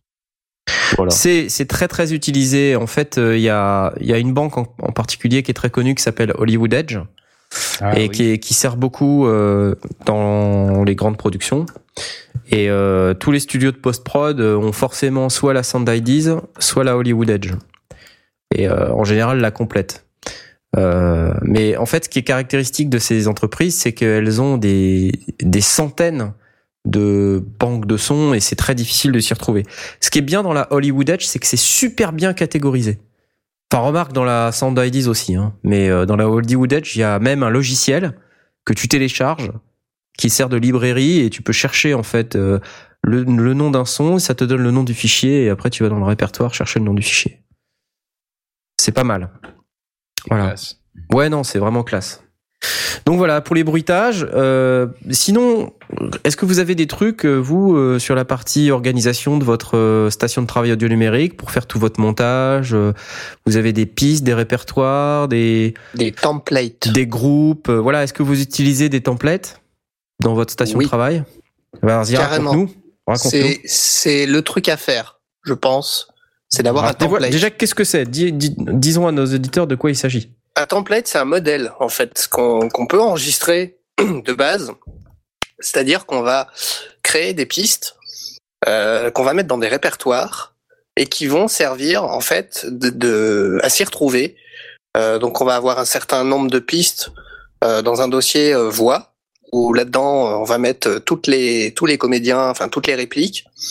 Un certain nombre de pistes bruitage, un autre FX. Alors moi, moi je mets euh, bruitage, FX et musique dans trois groupes différents. Et euh, des pistes de bus euh, où, je mets une reverb ou, un delay dans lequel je vais injecter mes pistes quand j'en aurai besoin. C'est très très pratique, surtout que maintenant dans, les logiciels on peut colorer aussi les, pistes. Parce que quand on a plein plein plein plein d'éléments audio comme ça au milieu de notre table de, montage, ben on sait pas trop euh, où se trouve euh, qu'est-ce que j'ai fait de ma réplique de euh, Bob. Et puis euh, parce que j'ai besoin de mettre euh, bruitage après qui dit telle réplique. Et si on n'est pas organisé dans un si on n'a pas un modèle on s'y retrouve pas et on perd du temps et c'est chiant. Alors les, les templates c'est des, des modèles qui sont vides. Moi je sais que j'en ai un pour Red Look euh, je mets euh, deux ou trois pistes. Il y a, que deux ou trois pistes dans chaque euh, chaque répertoire. J'en rajoute après quand j'en ai besoin. Mais je suis bien content d'avoir mes, petits répertoires et mes petites pistes colorées comme il faut parce que déjà c'est joli. Et puis puis visuellement aussi on s'y retrouve quand on veut faire du montage et, du mixage. C'est super. Bah ouais, il faut utiliser des templates. En fait, l'objectif c'est de gagner du temps et gagner du temps sur sur cette partie-là qui est pas forte valeur ajoutée, c'est très important. Mm. Ça vous permet de vous concentrer sur la créativité et sur votre contenu Euh, et pas sans arrêt refaire les mêmes choses parce qu'au bout du dixième épisode, vous allez voir que c'est super chiant. et Vous en aurez ras le bol. Donc euh, un template c'est super. Euh, Donc non que- Apollo, tu n'es pas maniaque. On fait tous ça. Tout à fait. Et d'ailleurs, Apollo, qui nous a posté son template, c'est intéressant parce que son template ressemble énormément au mien. Donc, euh, Il ressemble aussi au mien. je, je, je pense que c'est effectivement une très très bonne méthode. Donc, je vais le retweeter immédiatement. Merci Apollo de partager ceci avec nos auditeurs. Euh, à part toute cette partie d'organisation de la station de travail audio numérique, donc il nous reste ensuite à mixer. Euh, donc le mixage c'est une partie qui est euh, qui est compliquée, hein, euh, comme tout mixage de tout contenu audio. Oui. Euh, donc là c'est pareil, j'ai envie de vous demander est-ce que vous avez des des techniques que vous souhaitez partager, Aurine euh, je, je ne résiste pas au plaisir de te demander. Euh, pff, Que dire euh, Ah, je t'ai pris au dépourvu. Un petit peu, un Euh, petit peu. Ah, je sais Ah, pas. Moi, je, par exemple, je, dans le mixage, euh, un truc que j'aime bien faire, c'est euh, donc organiser, et ça, je le fais dans mon template, euh, par catégorie. euh, donc, euh, mes bruitages, ils vont tous dans un groupe. euh, et ensuite, ce groupe, même peut-être dans plusieurs groupes, qui va se déverser dans un groupe euh, maître, qui va s'appeler bruitage. Et euh, je vais tous les mixer ensemble. Voilà. Et puis ensuite, je vais mettre des compresseurs euh, de manière à, à ce que quand les voix sont présentes, ça baisse très légèrement le volume des, des bruitages pour qu'on garde l'intelligibilité des voix. J'avais fait d'ailleurs en plus un tuto sur les sondiers sur le ouais, sujet. t'en- avais, t'avais même euh, posté un petit truc justement la dernière fois. Exactement. En audio, euh, où tu parlais justement du Survivor là-dessus. Mais euh, ouais, après moi, c'est vrai que euh, au niveau de- des bruitages, je, je- en fait, je, je mixe d'une façon assez particulière en fait. Parce que au final, c'est euh, comme référent, on va dire que au niveau de mes groupes, j'ai des groupes en fait qui ressemblent plus à des pièces en fait. Ce qui fait qu'en gros, c'est que je vais faire, euh, par exemple, euh, une scène qui va se passer dans une pièce. Je vais, euh, je vais mettre le nombre de, de rôles et de bruitages qui va aller vers cette pièce-là. Dès que je passe sur une autre pièce, pouf, je recrée euh, les autres, les mêmes pistes en fait avec les personnages, etc. Mais qui vont aller dans un autre bus, D'accord. etc., etc. C'est euh, après dans ce bus-là, euh, je mets les reverbs, les machins qui correspondent à l'effet de pièce.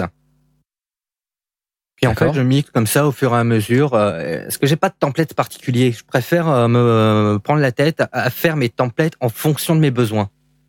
Parce que euh, euh, ce que j'aime pas être vraiment fixé à un, truc. Par exemple, pour les bruitages, moi j'aime bien avoir une piste, un bruitage. C'est Ouais. euh, c'est c'est plus C'est chiant. un peu extrême ça quand même. C'est un peu extrême, c'est vrai, mais au moins on va dire que ça me permet d'avoir vraiment la une totale euh, interaction avec mon bruitage, me disant tiens ce bruitage là il est vraiment, euh, je vais le mettre euh, à gauche, etc. Avec euh, peut-être un- une reverb en plus par rapport à l'effet de pièce, un, un truc comme ça qui sera pas forcément ailleurs et euh, j'ai pas envie de jouer et ça me permet de pas jouer comme ça avec les, automati- les automatisations un peu à droite à gauche quoi. C'est euh, on va dire c'est extrême dans, dans un sens où euh, c'est se prendre la tête, mais c'est moins se prendre la tête sur un autre plan avec euh, voilà tout ce qui concerne les automatisations, etc. C'est ça. Donc en fait, toi, tu, tu, tu n'es pas de l'école où euh, tu mets tous tes bruitages sur une même piste et après tu te prends la tête avec les automatisations. Mhm. Tu fais tout séparément. C'est ça. Les automatisations, je me réserve plus pour les personnages. D'accord. C'est une méthode. Pourquoi pas? Par, par exemple, là, j'ai posté euh, sur Twitter hein, une photo bah, d'un de mes épisodes. On voit, bon, il n'y a pas les automatisations, on voit pas les groupes et les fixes, mais on voit à peu près ce que ça donne euh, le montage d'un épisode. Bah, le projet d'un de mes épisodes. On voit, c'est le beau- on voit, c'est le beau le bordel. On voit qu'il y a beaucoup de pistes. Ouais. 158 pistes. En comptant les pistes FX et, et groupes. D'accord. Effectivement, c'est impressionnant. Et euh, toi, le mago, tu, je te sens moins, euh, moins extrême. Je sais pas pourquoi. Euh, ouais, moi j'ai trois quatre pistes de bruitage, trois quatre pistes de de- de- d'ambiance sonore. Alors je me posais une question juste, euh, euh, Jay. Euh, quand tu dis les FX et les bruitages, c'est différent chez toi, c'est-à-dire, je comprends pas bien. Bah, les, les whoosh, par exemple, pour moi, c'est des FX, c'est pas des ah, bruitages. oui, ok, d'accord, je vois, d'accord. Ouais, si moi j'ai une ou deux pistes pour ça aussi. euh, après c'est les voix, pareil. Et et euh, en fait c'est un mix des deux. Je je fais je fais tout euh, comment piste par piste, mais euh, je raisonne aussi un petit peu dans le terme de pièces, c'est-à-dire que je vais faire des, des bus spéciaux pour euh, euh, comment euh, pour telle ou telle ambiance. Mais bon, ça, je pense que tout le monde fait un peu, un peu pareil. Le, le, le, le raisonnement autour des pièces euh, est, est un truc que, que je fais aussi, parce que moi, je suis souvent dans des, dans des huis clos. Donc, si je change d'ambiance, c'est que, waouh, attention, hein, c'est qu'il se passe des trucs, euh, c'est qu'il se passe des trucs d'enfer. Mais sinon, euh, sinon, voilà, ça tourne toujours autour de, de quatre murs. Donc, euh, on a une ambiance au début. Si on doit changer l'ambiance, euh, bah, je, je, je prends, euh, voilà, d'autres bus, d'autres trucs et tout ça. Puis, euh, voilà. Mais ça reste, ça reste très simple euh, du côté, du côté mixage chez moi. Ok. Euh, et alors, donc, euh, qu'est-ce qui, pour vous, euh, est le plus long comme période dans la création de, de la saga MP3 Est-ce que c'est le mixage, la prise de son, l'écriture Jay, pour toi, c'est quoi? Moi, c'est clairement l'écriture. D'accord. Mais c'est un truc que je fais la majorité, enfin la, la plus grosse partie, l'écriture est faite avant de dire, avant même de dire, j'ai un projet, euh, il va être sur Audiodrama bientôt. C'est-à-dire au moment où je, au moment où je l'annonce, euh, j'ai déjà une grosse, grosse, grosse partie décrite. D'accord. Et ça prend, euh, ça prend du temps. Ouais. Le choc des héros. Asmoth? Alors le, le plus long pour moi c'est c'est plutôt le, le montage. Donc euh, découper les, les voix, euh, mettre les bruitages, etc. Le plus chiant c'est chercher les bruitages. Et le, le truc que je préfère moi c'est c'est mixer, c'est monter l'ambiance et puis d'un seul coup on se retrouve dans la, dans la pièce, dans, dans le lieu où on est. Et euh, c'est vraiment la partie que je préfère. Mais ouais, du coup, je peux pas, je peux passer beaucoup de temps sur le mixage sans que ça me paraisse très long parce que euh, t'as besoin de réécouter 100 fois. Tu sais, euh, dire bah ouais, là il y a ce détail là qui fait qu'on on s'imagine un peu plus dans la pièce. Euh, mais ce qui me paraît vraiment le plus long, c'est c'est le montage en fait. Euh, Tu tu réécoutes 100 fois les les répliques. euh, ouais, celle-là, non, celle d'avant, ouais, celle d'après. Euh, c'est c'est c'est ça qui est le plus long pour moi. ouais. Ok. Aurine? Alors moi, étant donné que je fais le montage et le mixage en même temps, je dirais que c'est cette période-là, quoi, le plus long. D'accord. Alors moi, c'est clairement euh, le montage, c'est euh, c'est assez long parce que les épisodes font 20 minutes, enfin un peu 15 entre 15 et 20 minutes. Et euh, le mixage après, moi, je ça, ça prend des des mois. Toi, tu mixes, ouais, tu mets, tu, tu l'avais dit que tu mettais énormément de temps. Ah ouais, non mais moi le mixage, partir du moment où tout est en place dans le fichier, pour tout adapter, pour tout gérer tous les volumes et tout ça, tu te prends la tête, quoi. Ah, je me prends un peu trop la tête, ouais. Ouais. hmm. Ouais. Je sais que je me prends trop la tête et qu'il y a des fois je je fais des trucs, je pense que jamais personne les entendra. Je suis un peu comme toi, mais tu sais, c'est là où on se fait le plus plaisir, je pense. Et c'est ce détail que tu mets qui fait qu'on s'y croit vraiment quand on écoute. Même si t'as l'impression qu'on n'entend pas, il y a ce cette euh, cet effort que tu fais qui fait que vraiment c'est le must quoi. Il est gentil. Merci. Et on n'a pas trop parlé, mais des musiques. Euh, comment comment vous faites? Je sais, Jay, toi, t'as que des musiques originales dans tes trucs. Presque. Ah. Euh, j'ai du du Kevin MacLeod de temps en temps. Parce que euh, C'est vraiment quand euh, Du clan MacLeod. du Ouais. clan MacLeod.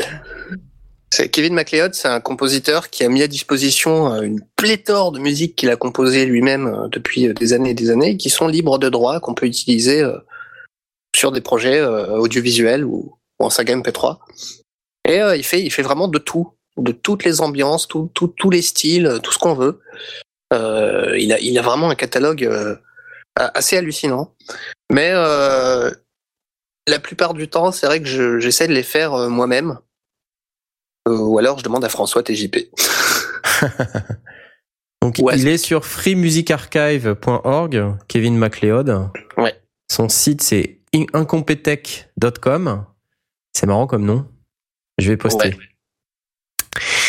Ok, donc euh, François TJP, lui, il fait de la musique aussi. Il fait de la musique, il fait ça très bien, j'aime bien ce qu'il fait. Et du coup, dans le dernier épisode de la Red Look, je lui ai demandé de faire un, un truc. Et euh, ça fonctionne plutôt bien, je suis content et, et c'est très bien. Bah, génial. hein. Voilà. Bah, bravo à François TJP déjà. Bravo. Après avoir Euh, collaboré aussi pendant très longtemps avec Aspic, euh, Oui, sur Velvorn. sur ouais. Velvorn, ouais, tout à fait. C'était une collaboration très très enrichissante, très intéressante. Euh, il y a eu un gros boulot qui a été fait de la part d'Aspic, un boulot impressionnant. Euh, il, il a réussi à comprendre mes intentions. euh, enfin voilà, ça s'est super bien passé. C'est ça aussi de, de faire appel à des potes qui savent faire des choses que toi tu sais pas faire.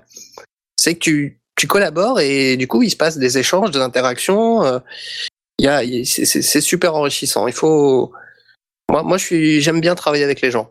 J'aime, j'aime pas trop travailler tout seul. Euh, c'est moins marrant. D'accord. Et, euh, et voilà. Et puis, j'essaye aussi de composer moi-même de temps en temps parce que parce que j'aime bien aussi euh, faire de la musique. Ouais, bah ouais. Et c'est c'est plutôt des musiques synthétiques, j'ai l'impression. Ouais, ouais, ouais. C'est plus des drones aussi, euh, Ouais. des- et parce que parce que je sais bien les faire. Mais si vous écoutez le dernier épisode de Red Look, la dernière musique euh, qui passe avec euh, cette espèce de batterie basse guitare, c'est moi qui l'ai faite euh, tout seul comme un grand. Ouh là là. Euh, mais c'est une boucle en fait. Et je trouve ça, euh, faut, je trouve ça. euh, j'ai pas fait une boucle parce que je sais rien faire d'autre. C'était voulu en fait. C'était une espèce de, de volonté euh, d'avoir cette espèce de, de, de, truc entêtant euh, qui, qui se qui se déroule à, à ce moment-là de, de l'épisode. Donc, euh, je travaille aussi euh, le- le- le- les intentions dans la musique. Parce Ouais. que la musique, euh, on- moi, je ch- choisis rarement euh, des musiques au hasard. euh, parce que, euh, par exemple, on parle de Kevin MacLeod. Euh, ces musiques sont classées par catégorie suspense, euh, comédie, euh, machin. Je vais pas aller euh, prendre n'importe quelle musique euh, parce que elle est dans la catégorie suspense euh, et que j'ai besoin d'une musique de suspense. J'ai besoin qu'il y ait l'intention derrière. C'est pour ça que j'en prends très peu de lui. euh, parce que euh, ça correspond pas toujours à l'intention que je veux donner euh, dans, dans l'épisode que je fais. Mhm. Bah, tu vois, tu parlais de la, la, la musique de la dernière scène du dernier épisode de Red Look. Bah, justement, j'ai j'ai- j'ai bien aimé en écoutant parce que je trouvais que ça soulignait bien, ce- cette musique-là soulignait bien ce qui se passait à ce moment-là. Et Alors, voilà, est-ce qu'on peut essayer de l'écouter peut-être? Euh, Je vais essayer d'avancer un petit peu jusqu'à la, fin de l'épisode.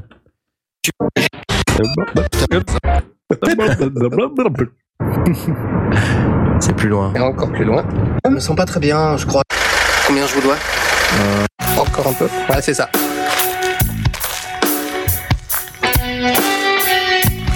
Encore un peu de chemin à parcourir.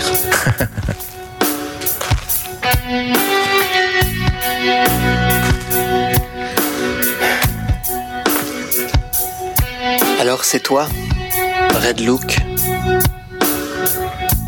Bon, alors on va pas faire le spoiler, hein, parce que C'est très trilogie du samedi. Ouais. Donc voilà, euh, tout seul avec ses petites mains. euh, félicitations. Merci. Et moi, je- j'avoue, j'utilise pas. euh, J'ai j'ai l'intention de faire des musiques, mais tu sais, dans le dans le registre un peu euh, science-fiction, space opéra, il faut forcément de la musique symphonique. Euh, et c'est très difficile à faire. euh, Tu fais du funk, toi. Ouais, moi je suis plutôt funk, alors je sais pas trop faire de la musique funk de symphonique. l'espace, yeah Yeah Et j'aimerais bien en faire. C'est, je, je pense que je saurais en faire. C'est juste que ça prend un million d'années. Euh, donc j'ai comme j'ai déjà pas le temps et que je mets déjà cinq ans à sortir un épisode, euh, si si vous attendez en plus les musiques, euh, pff, laisse tomber quoi. C'est un c'est un truc de malade. Alors je pense que euh, par contre si je me lance dans une série qui est un peu plus SF sérieuse, euh, je je serais plus tenté d'aller vers un truc un peu synthétique. Et, euh, et du coup, là, ça me prendra peut-être un peu moins de temps. Je vais voir, peut-être. Est-ce qu'on a le droit de prendre les musiques au fait, comme ça? Nope En principe, non. Ah bah non. Bah Non, en principe, hein, c'est Oui. c'est non. Non. c'est non. Alors moi, ça m'empêche pas de le faire, hein, honnêtement. hein. Euh, je m'en fous Euh, parce que je trouve que ça, ça colle bien. Et de toute façon, mes épisodes, je les vends pas, donc euh, voilà, je fais pas d'argent avec ça. Je... Donc voilà, je le prends. Si jamais euh, on vient me trouver, bah voilà, je retirerai les épisodes et puis on aura perdu les épisodes du Survivor. euh, tant pis. Euh, mais pour l'instant, voilà. là-dessus. Ça passera par le Black Market- Market MP3. Ouais, c'est ça. J'étais un peu à cheval là-dessus. Alors à une époque, euh, sur les deux sur les deux premières saisons euh, de, de ma série et tout ça, je, je prenais mon, mon vieux piano dégueu et je refaisais les, les musiques au piano. Mais ça faisait vraiment midi des dégueu. Enfin, ça, ça, ça, ça faisait l'ambiance que, que, que voilà. hein. Mais euh, je voulais reprendre absolument aucune musique telle quelle. Donc je refaisais tout. Tout, tout, tout, au piano, au piano. Et, euh, et là, j'ai lâché l'affaire parce que ça prend tellement de temps. Je Bah prenais ouais. plus de Ouais. temps à faire ça qu'à faire n'importe quoi. Et donc, Bah ouais, euh, bah ouais. Ah, je moi, demandais aux copains de venir, de jouer. Ah, ils m'enregistraient une demi-heure de piano, puis après je sélectionnais euh, en fonction des, des covers qu'ils m'avaient faites et tout ça. Mais bon, pff, Euh, J'ai un peu le problème, c'est vrai que par exemple pour euh, ma saga XLE, au début je prenais les musiques un peu à droite à gauche où je pouvais quoi. Et euh, pour la saison 2, j'ai décidé de faire appel à bah, deux compositeurs, Mitty et Jif, qui m'ont fait, qui me font les musiques euh, pour les épisodes. Et euh, c'est vrai que ça prend énormément de temps à faire. Par exemple, Bah ouais. l'épisode 2, le montage est fini depuis euh, deux, deux mois, mais c'est vrai que les musiques prennent énormément de temps à faire. Donc en fait, là, je, je les attends pour pouvoir sortir l'épisode. Mais après, Mm. c'est vrai que l'avantage aussi d'avoir des musiques un peu originales, c'est que ça apporte énormément à la saga. Au moins, on peut se dire, tiens, euh, tiens, je Mm, cette mm. musique. C'est vrai. Alors Apollo sur Twitter, il nous demande à votre goût jusqu'où peut-on aller dans le contraste entre une scène et sa musique? Par exemple, une scène de torture euh, dure avec en fond une musique classique amusante, drôle ou même joueuse. Le contraste est clair, mais quelle est la limite à ne pas dépasser selon vous? Alors euh, le la scène de torture avec de la musique classique, ça peut être très très très glauque. Euh, Ouais. Suivant comment c'est fait, ça peut être assez assez horrible. C'est toute une question d'intention. Euh, après, euh, ça dépend si on la joue comique ou si on la joue vraiment immersif, sérieux. Hein, c'est toujours pareil. Je pense que la limite, elle est dans euh, la direction artistique qu'on a qu'on a choisi de, de, de créer. Mhm. Si vraiment euh, ça se prête, euh, euh, allez-y, faites-le, c'est super. Après, euh, personne, enfin, n'est pas Kubrick qui veut non plus, mais euh, mais il faut faire attention à ce que ça n'aille pas trop loin dans le dans le burle- dans le burlesque et que l'intention soit complètement ratée. Sauf si c'est assumé. Enfin, voilà. Sauf- Après. euh, Oui, mais si c'est assumé, ça veut dire que ça fait partie de la direction artistique qu'on a choisi de créer. Ah oui, oui, oui, oui. oui. Et, et voilà, après, si on veut vraiment marquer, euh, faut faire attention aussi à pas être trop enthousiaste dans, dans, dans, dans ce qu'on crée. Euh, à, trop vouloir euh, dire, bon là, ça va être hyper glauque parce que je vais mettre une musique joyeuse sur une scène horrible. Si on, on va trop loin et qu'on le fait beaucoup trop, trop fort, on risque de louper l'intention et, euh, et on risque que ça devienne ridicule. Là, la sélection de la musique va être importante. C'est-à-dire que si vous faites une scène de baston et que vous mettez euh, hyper sérieuse et que vous mettez la musique, par exemple, du générique d'Austin Powers, euh, on va pas vous prendre au sérieux. À, Ouais. à côté de ça, si vous voulez faire une- un truc hyper déconnant, mais que vous mettez euh, une musique super épique qui marcherait bien euh, pour pour une bataille de, de barbares au Valhalla, machin, tout ça, bah vous allez perdre votre truc. Et c'est exactement Mm. pareil avec votre jeu d'acteur. C'est-à-dire que si vous avez un jeu d'acteur moyen mais que vous mettez une musique épique, euh, faut, faudra vous attendre à avoir un nanar à ce moment-là. Alors une erreur euh, qui est fréquemment commise par les débutants euh, dans la saga MP3, c'est aussi de mettre tout ça trop fort. Euh, donc euh, il faut vraiment savoir doser euh, le volume des musiques, le volume des bruitages. On a parlé un peu tout à l'heure du fait que les bruitages n'étaient pas forcément euh, des trucs qui devaient être in your face. Euh, il faut les inscrire dans leur contexte, ces bruitages. Mhm. On n'a pas beaucoup parlé non plus euh, des, des effets de, de salle ou de pièces ou même des ambiances sonores. Par exemple, quand on est dans un vaisseau spatial, bah faut que ça sonne vaisseau spatial. Donc il faut qu'il y ait effectivement une ambiance en arrière-plan qui dise voilà il y a des petits bips euh, et puis il y a une petite réverb sur l'ensemble des voix. Ça aussi c'est très important. Donc on va créer un bus avec une réverb unique et on va balancer Oh. toutes les voix dedans. Et non, ça n'a rien à voir avec un autobus. Euh, donc C'est assurez-vous valable que pour les bruitages aussi. c'est valable pour les bruitages. Assurez-vous que tout ce que euh, vous entendez dans un certain contexte est traité avec les mêmes effets que si vous étiez, par exemple, si vous faites tomber quelque chose par terre dans une pièce très réverbérante, bah, si vous faites tomber une pièce de monnaie, euh, cette pièce de monnaie doit bénéficier de la réverb de la pièce. Au même titre que vos voix. Donc il faut que vous soyez cohérent avec tout ça. Il faut que vous balanciez tout ça dans les mêmes effets de scène en scène. Et il n'y a rien de pire qu'un bruitage qui arrive au milieu et qui est pas traité. Et parce que ça, ça enlève complètement le réalisme. ouais. Euh, et donc euh, là, les, les, les secrets du réalisme, en, en quelque sorte, c'est euh, bah, penser à l'espace dans lequel évoluent vos personnages, les objets qu'ils manipulent, euh, leurs interactions avec l'environnement, par exemple leur bruit de pas. Euh, par exemple, s'il y a quelqu'un qui s'éloigne et qui va vers la gauche, bah, les bruits de pas, ils doivent aller vers la gauche en même temps que la voix. Sinon, c'est pas réaliste. Et les bruits de pas doivent être évidemment dans la même réverb que le reste du personnage. Ou alors il a de très très grandes jambes. Après, et là c'est difficile, moi aussi j'ai fait, euh, enfin tout n'est pas parfait hein, dans ce qu'on fait évidemment. Et quand je réécoute certains de mes épisodes, je dis quand un personnage il se déplace vers la gauche, des fois j'ai l'impression que ça met trois heures, c'est trop long. C'est-à-dire, on entend des bruits de pas qui se déplacent, euh, y a 50 bruits de pas, et puis ça, le volume diminue tout doucement, ça part légèrement vers la gauche, la voix essaie euh, péniblement d'aller en même temps vers la gauche, c'est pas tout à fait euh, cohérent et homogène, mais voilà, c'est tous ces petits trucs-là qui font la différence dans votre série MP3. Donc si vous voulez du réalisme, pensez à tout ça. Et comme on a dit tout à l'heure, évitez le bruitage de top qualité qui va être dans les deux oreilles en stéréo de la mort euh, pour un truc qui est censé se passer euh, à 10 mètres. Un truc qui est censé se passer à 10 mètres, déjà, ben, il vaut mieux le mettre en mono. Ben, ça, c'est un truc euh, tout bête. Et peut-être le placer dans l'espace. Parce que si vous le mettez en stéréo et que vous le retrouvez dans les deux oreilles, ben, vous avez l'impression d'être devant, quoi, en fait, ou même dedans. Donc euh, là, ça va pas. C'est plus réaliste. Ça, c'est quand on a des ambiances, par exemple, avec des personnages parlés, euh, enfin, où, où on a un dialogue de A à Z et on a, on a des interventions à l'intérieur. Il y a des créateurs qui euh, imaginent leur série MP3 plutôt comme des films, donc comme des plans, un plan, un plan proche, un plan loin, un plan américain et tout ça. Et donc c'est pas rare qu'on voit des gars qui manipulent le son très très bien, où on, on a l'image avec, où on a toute une ambiance, des gens qui parlent et tout ça. Et là, ils, ils, ne, ils, ne, ils ne font surtout pas ce qu'on est en train de dire. L'ambiance se coupe net. On a un bruitage qui ressent, qui, qui, qu'on se prend en plein dans les oreilles parce qu'on veut mettre l'accent sur ce bruitage-là, sur ce plan où on a comme si on avait le nez collé contre, par exemple, un flingue qui charge ou contre un truc comme ça. Et ça, euh, pour arriver à ce genre de choses, euh, il faut déjà bien manipuler toutes les ambiances qu'on a avant pour qu'on puisse comprendre qu'on tranche. Euh, et c'est c'est là que ça de, le montage et le mixage devient Mmh. de plus en plus intéressant. C'est ça.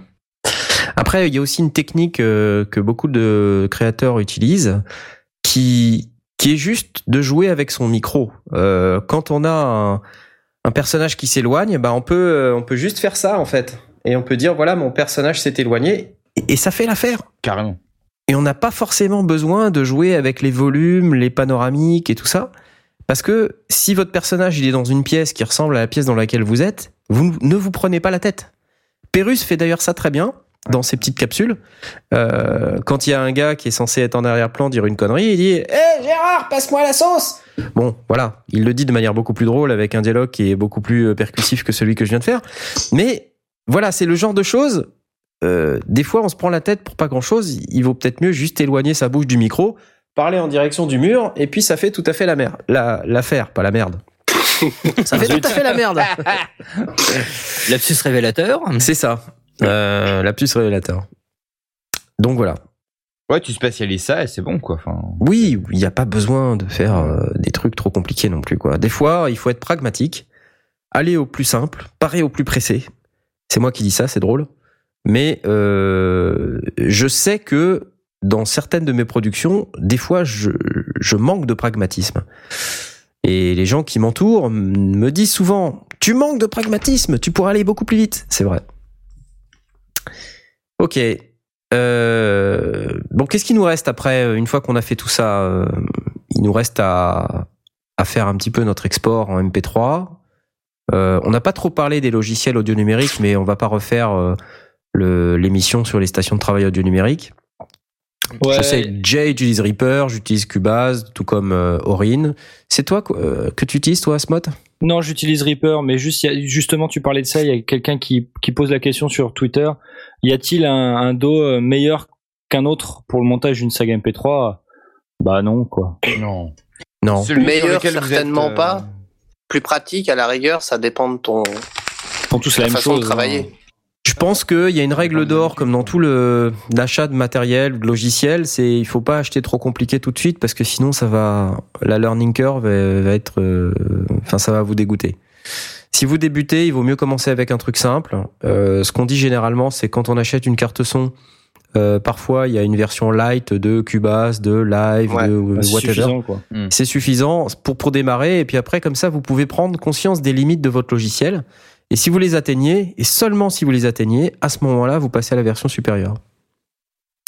Et euh, c'est vrai que c'est pas forcément très simple. Et sinon, on peut aussi aller sur des logiciels comme Reaper. On l'a déjà dit, c'est 60 dollars, c'est rien du tout. Par contre, c'est un logiciel qui est quand même compliqué. Hein. Ça se, ça s'appréhende pas en 5 minutes. Euh, et il faut pas avoir peur de lire la doc, d'aller regarder les tutos, euh, aller sur internet, euh, regarder sur YouTube. Et euh, faut pas avoir peur de passer beaucoup beaucoup de temps au démarrage pour pouvoir apprendre à se servir du logiciel. Combien de temps t'as mis toi, Jay? Pour apprendre des Reaper, Ouais. je suis encore en train de le faire. Ça fait combien de temps? Ça fait 4 ans. Ah.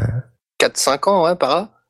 Non, mais parce qu'à chaque fois, je me dis, ah, ça serait bien quand même si je pouvais faire ça.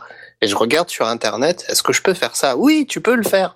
Et à chaque fois, je découvre une nouvelle fonctionnalité euh, super pratique. Euh, bon, après, euh, mon, j'ai les, trucs de base, ça, je peux le faire parce que j'ai travaillé, j'ai déjà travaillé sous, Cubase ou sous Adobe Audition ou Magix Music Studio à l'époque en 2005.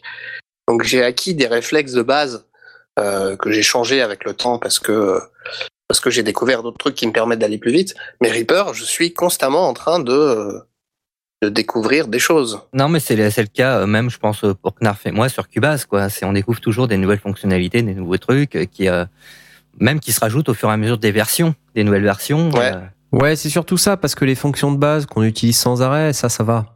oui. C'est plus les trucs en plus qui viennent au fur et à mesure des versions. euh, ça, C'est des manipulations ponctuelles en fait. intéressant. Ou des choses qui peuvent t'aider à, à accélérer un peu ton processus de création. Euh, par, ex- par exemple, des nouveaux trucs dans Cubase, les track versions, c'est vachement sympa, quoi. Ouais. Ça permet d'avoir plusieurs versions du même fichier, euh, bah, ou même euh, plusieurs enregistrements, puis après te dire tiens, attends, je préférais l'ancienne version, je reviens à l'ancienne version sans problème, quoi. Etc. etc. C'est euh, faut apprendre à s'en servir, surtout à jongler entre différentes versions après. Et après, voilà, ça nous simplifie la vie, c'est génial, quoi. Surtout en musique. Et donc après, vous exportez euh, en MP3 ou vous faites pas Doc Vorbis ou de WAV ou d'autres types de fichiers Comment vous faites? Moi, j'exporte en WAV. Et je fais ensuite oui. une compression Pareil, MP3 ouais. Mm, mm. Ouais, voilà. En FLAC, en FLAC. pareil. D'accord.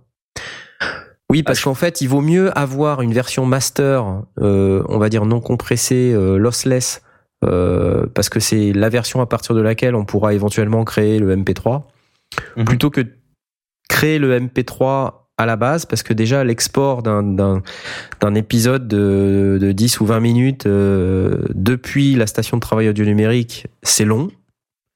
Euh, donc on n'a pas envie de le refaire toutes les deux minutes, quoi. Euh, donc on, on va le faire dans la plus grande qualité qui soit. Ça prendra un peu de place, tant pis. Mais il vaut mieux faire ça plus, plus que de passer 25 fois le temps à refaire l'export MP3 derrière. De toute façon, c'est mieux de faire un export, on va dire presque brut, reprendre son fichier stéréo en WAV ou en fichier lossless, quoi, et euh, après refaire un petit master dessus pour euh, égaliser un peu les niveaux. Voilà. Alors on n'a pas parlé du mastering, mais c'est vrai qu'entre différentes scènes, on peut avoir besoin d'égaliser les niveaux. C'est-à-dire on va faire un export de toute la de tout le projet en WAV stéréo ou en IFF ou en FLAC. Et là, on va se rendre compte que bah il y a peut-être des scènes qui sont pas au même niveau. Et ben faut pas avoir peur de couper et de passer, bah, de les mettre sur différentes pistes ces, ces scènes coupées et de passer encore un nouveau traitement pour augmenter un peu le volume de certains passages, euh, égaliser parce que c'est trop aigu à tel endroit, euh, trop grave ici, euh, voilà. C'est ce genre de choses qu'on fait euh, à l'étape qu'on qu'on qu'on nomme de manière un peu pompeuse le mastering euh, en, en saga MP3. On n'est peut-être pas vraiment sur du mastering aussi pointu qu'en musique. Euh, mais en tout cas, c'est un traitement final qu'on applique de manière à rendre le truc un peu cohérent. Non, mais par contre, il y a aussi un truc qu'on a oublié de dire, c'est le temps. C'est de laisser reposer les oreilles. Ouais. Ouais. De, de passer à autre chose et de revenir sur son fichier pour avoir un peu plus de recul sur les, le, le bruitage des, enfin, la hauteur des volumes, de la musique, des voix, est-ce que c'est bien intelligible, tout ça. D'avoir son équipe de bêta-testeurs autour de soi. Ça peut être euh, la sœur, la copine, les- le meilleur pote ou l'équipe qui va te dire, qui n'a pas suivi le montage. C'est hyper important parce que sinon elle est déjà imprégnée euh, Mhm. du, du mix euh, un peu un peu actuel et qui va pouvoir faire des retours euh, sur euh, un petit peu enfin des, des, des, des, des écouteurs différents des écouteurs de- d'iPhone euh, de des, et dans une voiture par exemple ou dans ce genre de choses euh, même pour la voix c'est important parce que euh, Généralement, les sagas MP3, ça s'écoute sur des écouteurs de plus ou moins bonne qualité, dans les transports ou non. Et euh, euh, c'est vrai que c'est toujours intéressant si on peut avoir une- une- un large panel euh, et euh, enfin faire ressortir la voix au mieux sur n'importe quel de ces supports, quoi. Mais au fait, faites-le vous-même. Si votre euh, audience va écouter euh, dans les transports, bah, faites-le. Emportez votre fichier MP3 sur votre iPod ou je sais pas quoi, euh, et puis faites-le. Et vous, Ouais, vous mais- verrez tout de suite si de, ça va de- ou pas. De la même manière que parfois quand tu comprends pas euh, quand un chanteur chante en, en, pu- en public, mais que tu connais les paroles, tu vas avoir plus de facilité de capter ce qui se passe et de capter où t'en es dans la Ouais. chanson que Ouais, quelqu'un qui n'y connaît rien. Et donc euh, c'est bien d'avoir quelqu'un à côté qui puisse euh, C'est vrai. Je suis, un coup de main quoi. tu as raison. Ok. Et Apollo nous demande, euh, il y a deux écoles dans la virtualisation, la visualisation pardon du panning sonore. Voir la stéréo comme une scène avec acteur devant, euh, ou dans la peau d'un acteur. Vous avez une préférence? Moi non, perso, je. Non. C'est une question de DA, je pense. Ouais. Ouais, Ça, ouais. c'est un choix de mise en scène. Un choix de ouais. mise en scène, ouais, ouais, ouais. Ouais. Quand t'as tes personnages devant toi, à gauche, à droite, au milieu, c'est une chose, mais quand, euh, quand toi t'es au centre et que t'as des personnages qui, qui se baladent autour de toi, c'est une question de mix. Voilà, alors une fois qu'on a fait le mastering, euh, bah, il faut s'attaquer un peu à la diffusion. euh, donc là, on vous propose euh, de ne pas rentrer trop dans le détail là-dessus, parce que c'est un peu hors sujet, mais c'est un élément quand même du dispositif. Euh, avoir un site web, avoir un SoundCloud, un Bandcamp euh, ou, ou un truc comme ça, ça permet quand même de, de, de, de faire un certain nombre de choses. Sachez que SoundCloud est gratuit jusqu'à 12 heures. Donc si vous... 3 heures. Ah, c'est plus 12 heures, d'accord. C'est- C'est 3 heures, ouais. Ah bon? J'ai toujours cru que c'était 12 heures. Moi, je l'ai eu jusqu'à 12 heures gratuit. Dommage. Peut-être Dommage. il y a, il y a un moment parce que D'accord. Bon, enfin, 3 heures, euh, voilà. Euh, Si ça, ça, ça laisse quand même euh, un peu de place pour pouvoir faire quelques épisodes. Euh, et puis après, euh, je sais plus combien c'est à l'année, mais ça doit être dans les 79 euros, je crois, quelque chose comme ça. euh, ça dépend. Si jamais on paye par an, c'est 90 euros. ouais. Par mois, c'est 9 euros par mois. D'accord. Un Euh, euh, plus plus plus quoi. Et ne les mettez pas sur YouTube, s'il vous plaît. Ouais, YouTube, c'est pour la vidéo, c'est pas pour l'audio. Euh, mais sinon, vous pouvez aussi acheter un hébergement chez OVH euh, et puis euh, mettre vos fichiers. Par contre, faites attention à la bande passante transférée parce que si votre si votre euh, saga MP3 a du succès, euh, bah, au bout d'un moment, euh, un, vous allez consommer beaucoup de bandes passantes. Si celle-ci est limitée et devient payante au bout d'un certain euh, d'un certain moment, ça va vous coûter cher. Euh, et puis, par contre, euh, l'autre aspect, c'est que peut-être euh, ça va ralentir aussi votre votre serveur web. Après, c'est l'avantage. Par exemple, au VH, c'est bande passante illimitée quoi. Donc euh, Voilà, mais il faut bien choisir le bon pack. C'est surtout ça le. ah même le pack de base. Hein. Ouais, bah c'était pas comme ça il y a quelques temps, donc voilà, c'est bien. Bonne nouvelle. N'oubliez pas de passer sur Netophonix aussi, hein nous présenter euh, vos, vos nouveaux épisodes. Et puis, euh, prenez des avis extérieurs et comme dans toute production, qu'elle soit euh, fiction audio ou musicale, prenez des références, des références qui ont du sens et qui sont dans le même euh, registre que le vôtre. Une des références que vous pouvez avoir, c'est vous-même. c'est con à dire, mais oui, c'est clair. c'est- c'est regardez l'évolution de votre son dans le temps, c'est-à-dire euh, euh, prenez votre épisode précédent si vous en avez un et puis essayez de faire au moins aussi bien. Et euh, normalement, Mais pas pire. mais pas pire. Mais normalement, si le processus fonctionne comme chez tout le monde, ça s'améliore avec le temps. Et vous vous retrouvez avec, euh, après une dizaine d'épisodes, euh, quand vous réécoutez vos deux premiers épisodes, euh, vous vous dites, euh, oh là là, euh, fou, euh, il faut absolument que je recommence ces deux premiers épisodes. Le nombre de mecs qui ont recommencé le- les deux premiers ou trois premiers épisodes, c'est juste hallucinant. Parce qu'ils ont gagné en expérience euh, au fur et à mesure du processus. Est-ce que euh, j'ai été complet ou pas sur ce que j'ai dit ou pas? Est-ce que vous voulez rajouter quelque chose? Aurine, Jay, Asmod Non, je pense pas qu'on va s'attarder sur euh, l'égalisation, la compression, tout ça. Je pense que euh, les, gens, vous pouvez écouter euh, les, les émissions des sondiers euh, dédiées au, au mixage. Je pense que ça s'applique aussi bien à la saga MP3 qu'à la musique. Oui, là, c'était plus l'aspect production globale de la, de la saga. Mm. Et je pense qu'on a couvert euh, tous les, toutes les étapes. Euh, donc on va peut-être maintenant pouvoir passer à nos coups de cœur. Qu'est-ce que vous en dites? C'est bien, non? Oui. Allez, c'est parti. Les coups de cœur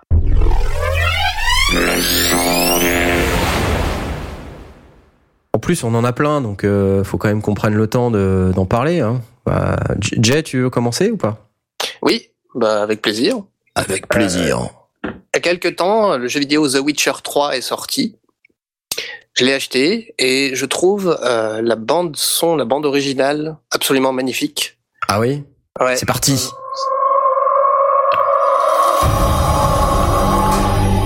The Witcher 3. Et c'est c'est quoi comme jeu? C'est un jeu d'aventure en fait euh, qui est à la base basé sur un bouquin de Andrzej Sapko- Sap- Sapkowski, c'est polonais, Ah ouais.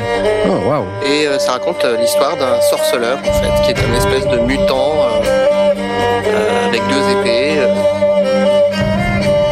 Hmm. C'est sympa. Pas mal. hein. Allez, une autre.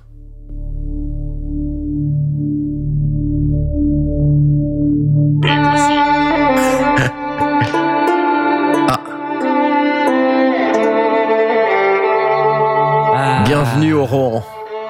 C'est un peu ça. Maman, qu'il est mon cheval. Vive les poneys.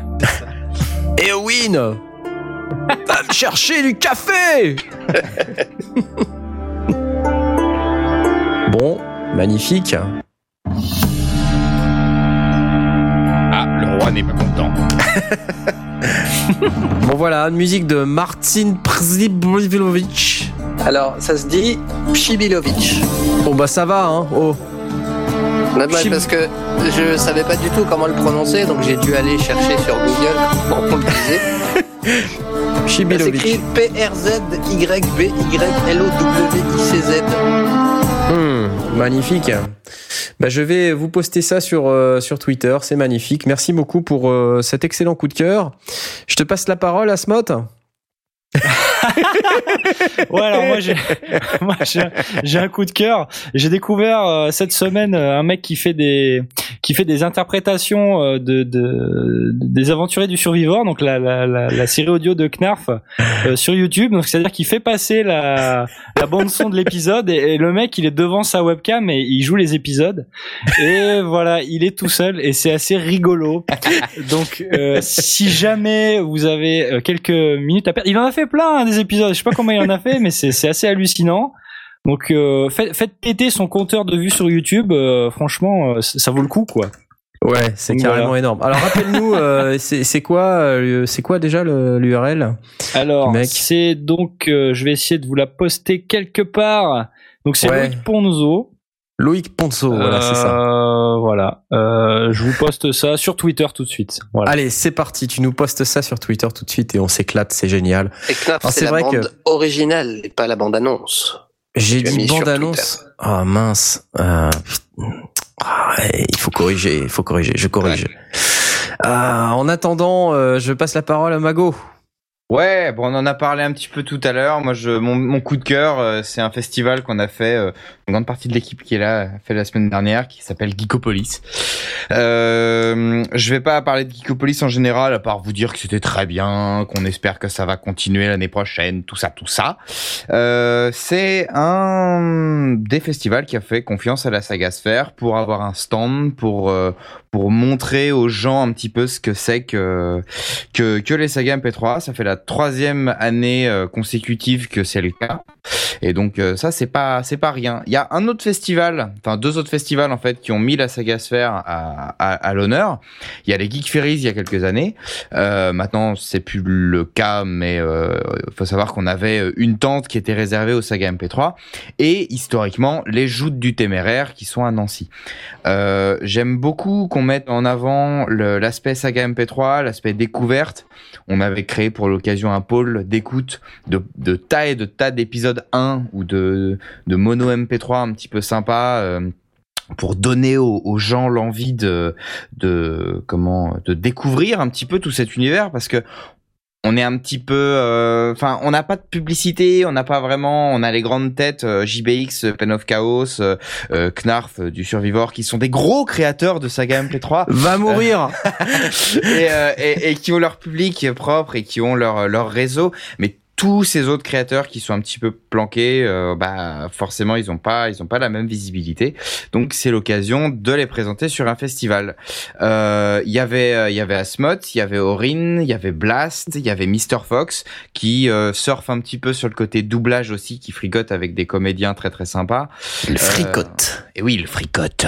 Un verbe du XVIIe siècle. Tout à fait. Et puis il y avait nos amis de, de, enfin, il y avait Nico de d'Adoprix Toxis et de Xanta que vous pouvez retrouver, en fait, toujours les mêmes pour le moment, que vous pouvez retrouver à chaque fois sur les sur les festivals. Euh, si vous écoutez cette émission, que vous participez à un festival, que vous êtes dans l'organisation d'un festival partout en France et que vous voulez mettre la saga sphère euh, à, à l'honneur, euh, sachez que bah on est ouvert, on se déplace, on est, c'est toujours avec un grand plaisir qu'on fait ça. On peut même animer des, conférences et des ateliers euh, avec les sondiers, euh, tout ça. Donc c'est un appel. Euh, si jamais vous entendez parler de ça, bah, contactez-nous. Parce qu'il y a une page Facebook, la saga Sphère, envoyez-nous un petit message et on sera ravis de faire découvrir la saga MP3 à, aux gens de votre festival. Voilà. Super, merci beaucoup pour cette annonce. Aurine Oui, ben moi, euh, je vais continuer dans le dans l'univers jeux vidéo. Donc après The Witcher 3, moi je vais vous parler d'un compositeur arrangeur euh, qui s'appelle The Blake Robinson Synthet- Synthetic Orchestra, qui en fait euh, lui a repris énormément de musique de, de jeux vidéo, en fait version euh, orchestrale. Oh oh. Et, euh, et il a aussi composé euh, des musiques, par exemple pour The Stanley Parable, euh, pour des teasers, etc. Mais euh, l'avantage, euh, qui sont déjà vachement bien, hein, franchement, allez écouter.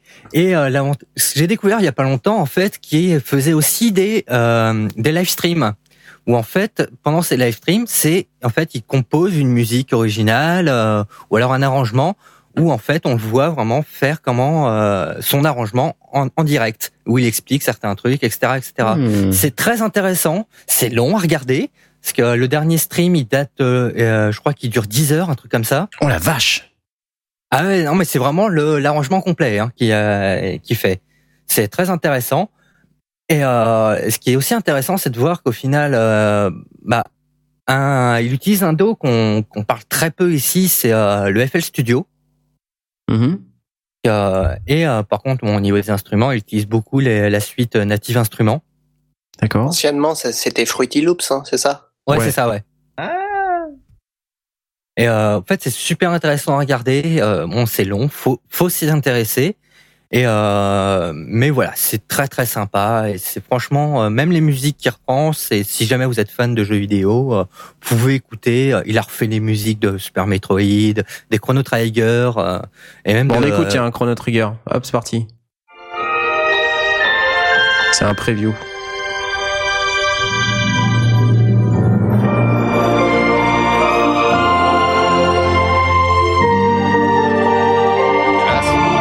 Carrément. Il existe des versions un petit peu raccourcies ou pas Euh, Parce que se taper 10 heures de vidéo, c'est bien.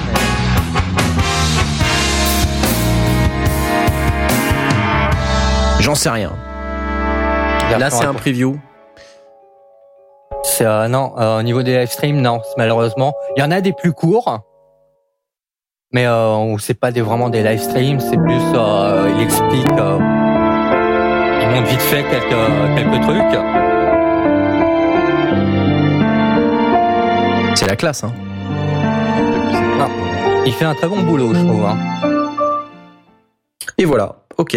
Bah, euh, je, euh, je vais mettre le son euh, son son YouTube sur euh, sur les sondiers. Super. Comme bah ouais, ça, ça serait cool, ouais. ça, vous pourrez l'écouter. Parfait. bien Son, son iconographie aussi. Mais moi j'ai un coup de cœur. Euh, c'est un truc qui est sorti il y a déjà quelques temps. C'est le bouquin de Roland, euh, l'histoire du synthé de, des synthés Roland, euh, dans un petit illustré qui s'appelle R is for Roland. Et c'est un bouquin qui retrace en fait l'histoire des synthés. voilà. Il y a une petite vidéo qu'on peut regarder. Euh, qui, est sur YouTube, donc je, vais poster. Et euh, il y a un bouquin qui est donc disponible, qui fait 384 pages et euh, qui retrace tout depuis 1973, inclut la Terre 808, euh, le Jupiter 8, euh, toutes les machines mythiques de Roland. moi, je trouve ça super. Je trouve que c'est un beau cadeau. Euh, donc, euh, si vous avez un cadeau d'anniversaire à faire à un mec qui est un peu euh, geek, Vous avez C'est un clair, cadeau c'est un beau cadeau. synthé, si c'est un c'est un truc sympa, voilà. Euh, Tu l'as pour, toi, Knarf ou? Non, je l'ai pas. Je vais Ah, il veut qu'on lui offre. C'est noté. Enfin voilà, c'est euh, c'est un truc vachement sympa. euh, donc je, je vais vous poster sur Twitter, c'est mon coup de cœur. Et je crois qu'on a fini et euh, ça marque euh, la fin de cette magnifique émission euh, qui a encore été euh, cette fois-ci euh, très longue. Mais c'est la vie, hein, c'est Et comme ça. encore, on a survolé certains sujets. Ouais, Ouais. c'est vrai qu'on a été vite sur certains sujets, mais bon, voilà, ça fait déjà trois heures. Euh, N'oubliez pas que l'émission sera disponible en replay euh, très prochainement, euh, je- j'espère demain, hein, parce qu'il n'y a pas eu de complications aujourd'hui, donc on devrait pouvoir diffuser les replays demain. En attendant, vous pouvez continuer d'écouter des émissions sur Synops Live. Euh, demain, le Player Club passe le stick, euh, Comics Outcast, mardi ta gueule, TVNR, euh, toute l'actualité télé. Mercredi, jeudi, vendredi, tout plein d'émissions fantastiques. Profitez-en tant que c'est là. Euh, car bientôt, euh, comme on vous l'a annoncé, ça ne sera plus là, mais les émissions vont continuer d'être diffusées, notamment les sondiers, que vous pouvez retrouver sur lesondiers.com. Notre prochaine émission, tenez-vous bien, sera sur euh, la musique électronique. C'est pas génial ça? Ouais. Ouais, trop Et- génial. On sait déjà que euh, plein d'entre vous ne seront pas là. Ça sera une émission avec Jay et moi. Parce que vous allez tous nous lâcher, bande de larves. Euh, donc ça se passera le 14 juin, euh, dimanche 14 juin à 20h30 euh, sur lesondiers.com. Euh, alors on sera encore, je crois, sur Synops Live à cette date. Oui, oui. Euh, Oui. et donc la veille d'ailleurs, on va faire la fête. Euh, Ouais. On va faire la fête pour le pour la fin de Synops Live. Ça va être super génial. Ça va être d'enfer. On va s'éclater. Il y aura très certainement des émissions en direct à écouter avec du gros délire. Donc euh, n'hésitez pas à rester connecté sur les sur les sondiers et puis sur Synops Live tant que c'est tant que c'est là. En attendant, on va vous souhaiter une excellente soirée, une excellente journée si vous écoutez en replay. On va vous dire au 14 juin. Euh, merci à vous tous, messieurs, d'avoir participé à cette émission et je vous dis à la prochaine fois. Salut. Salut. Ciao, ciao.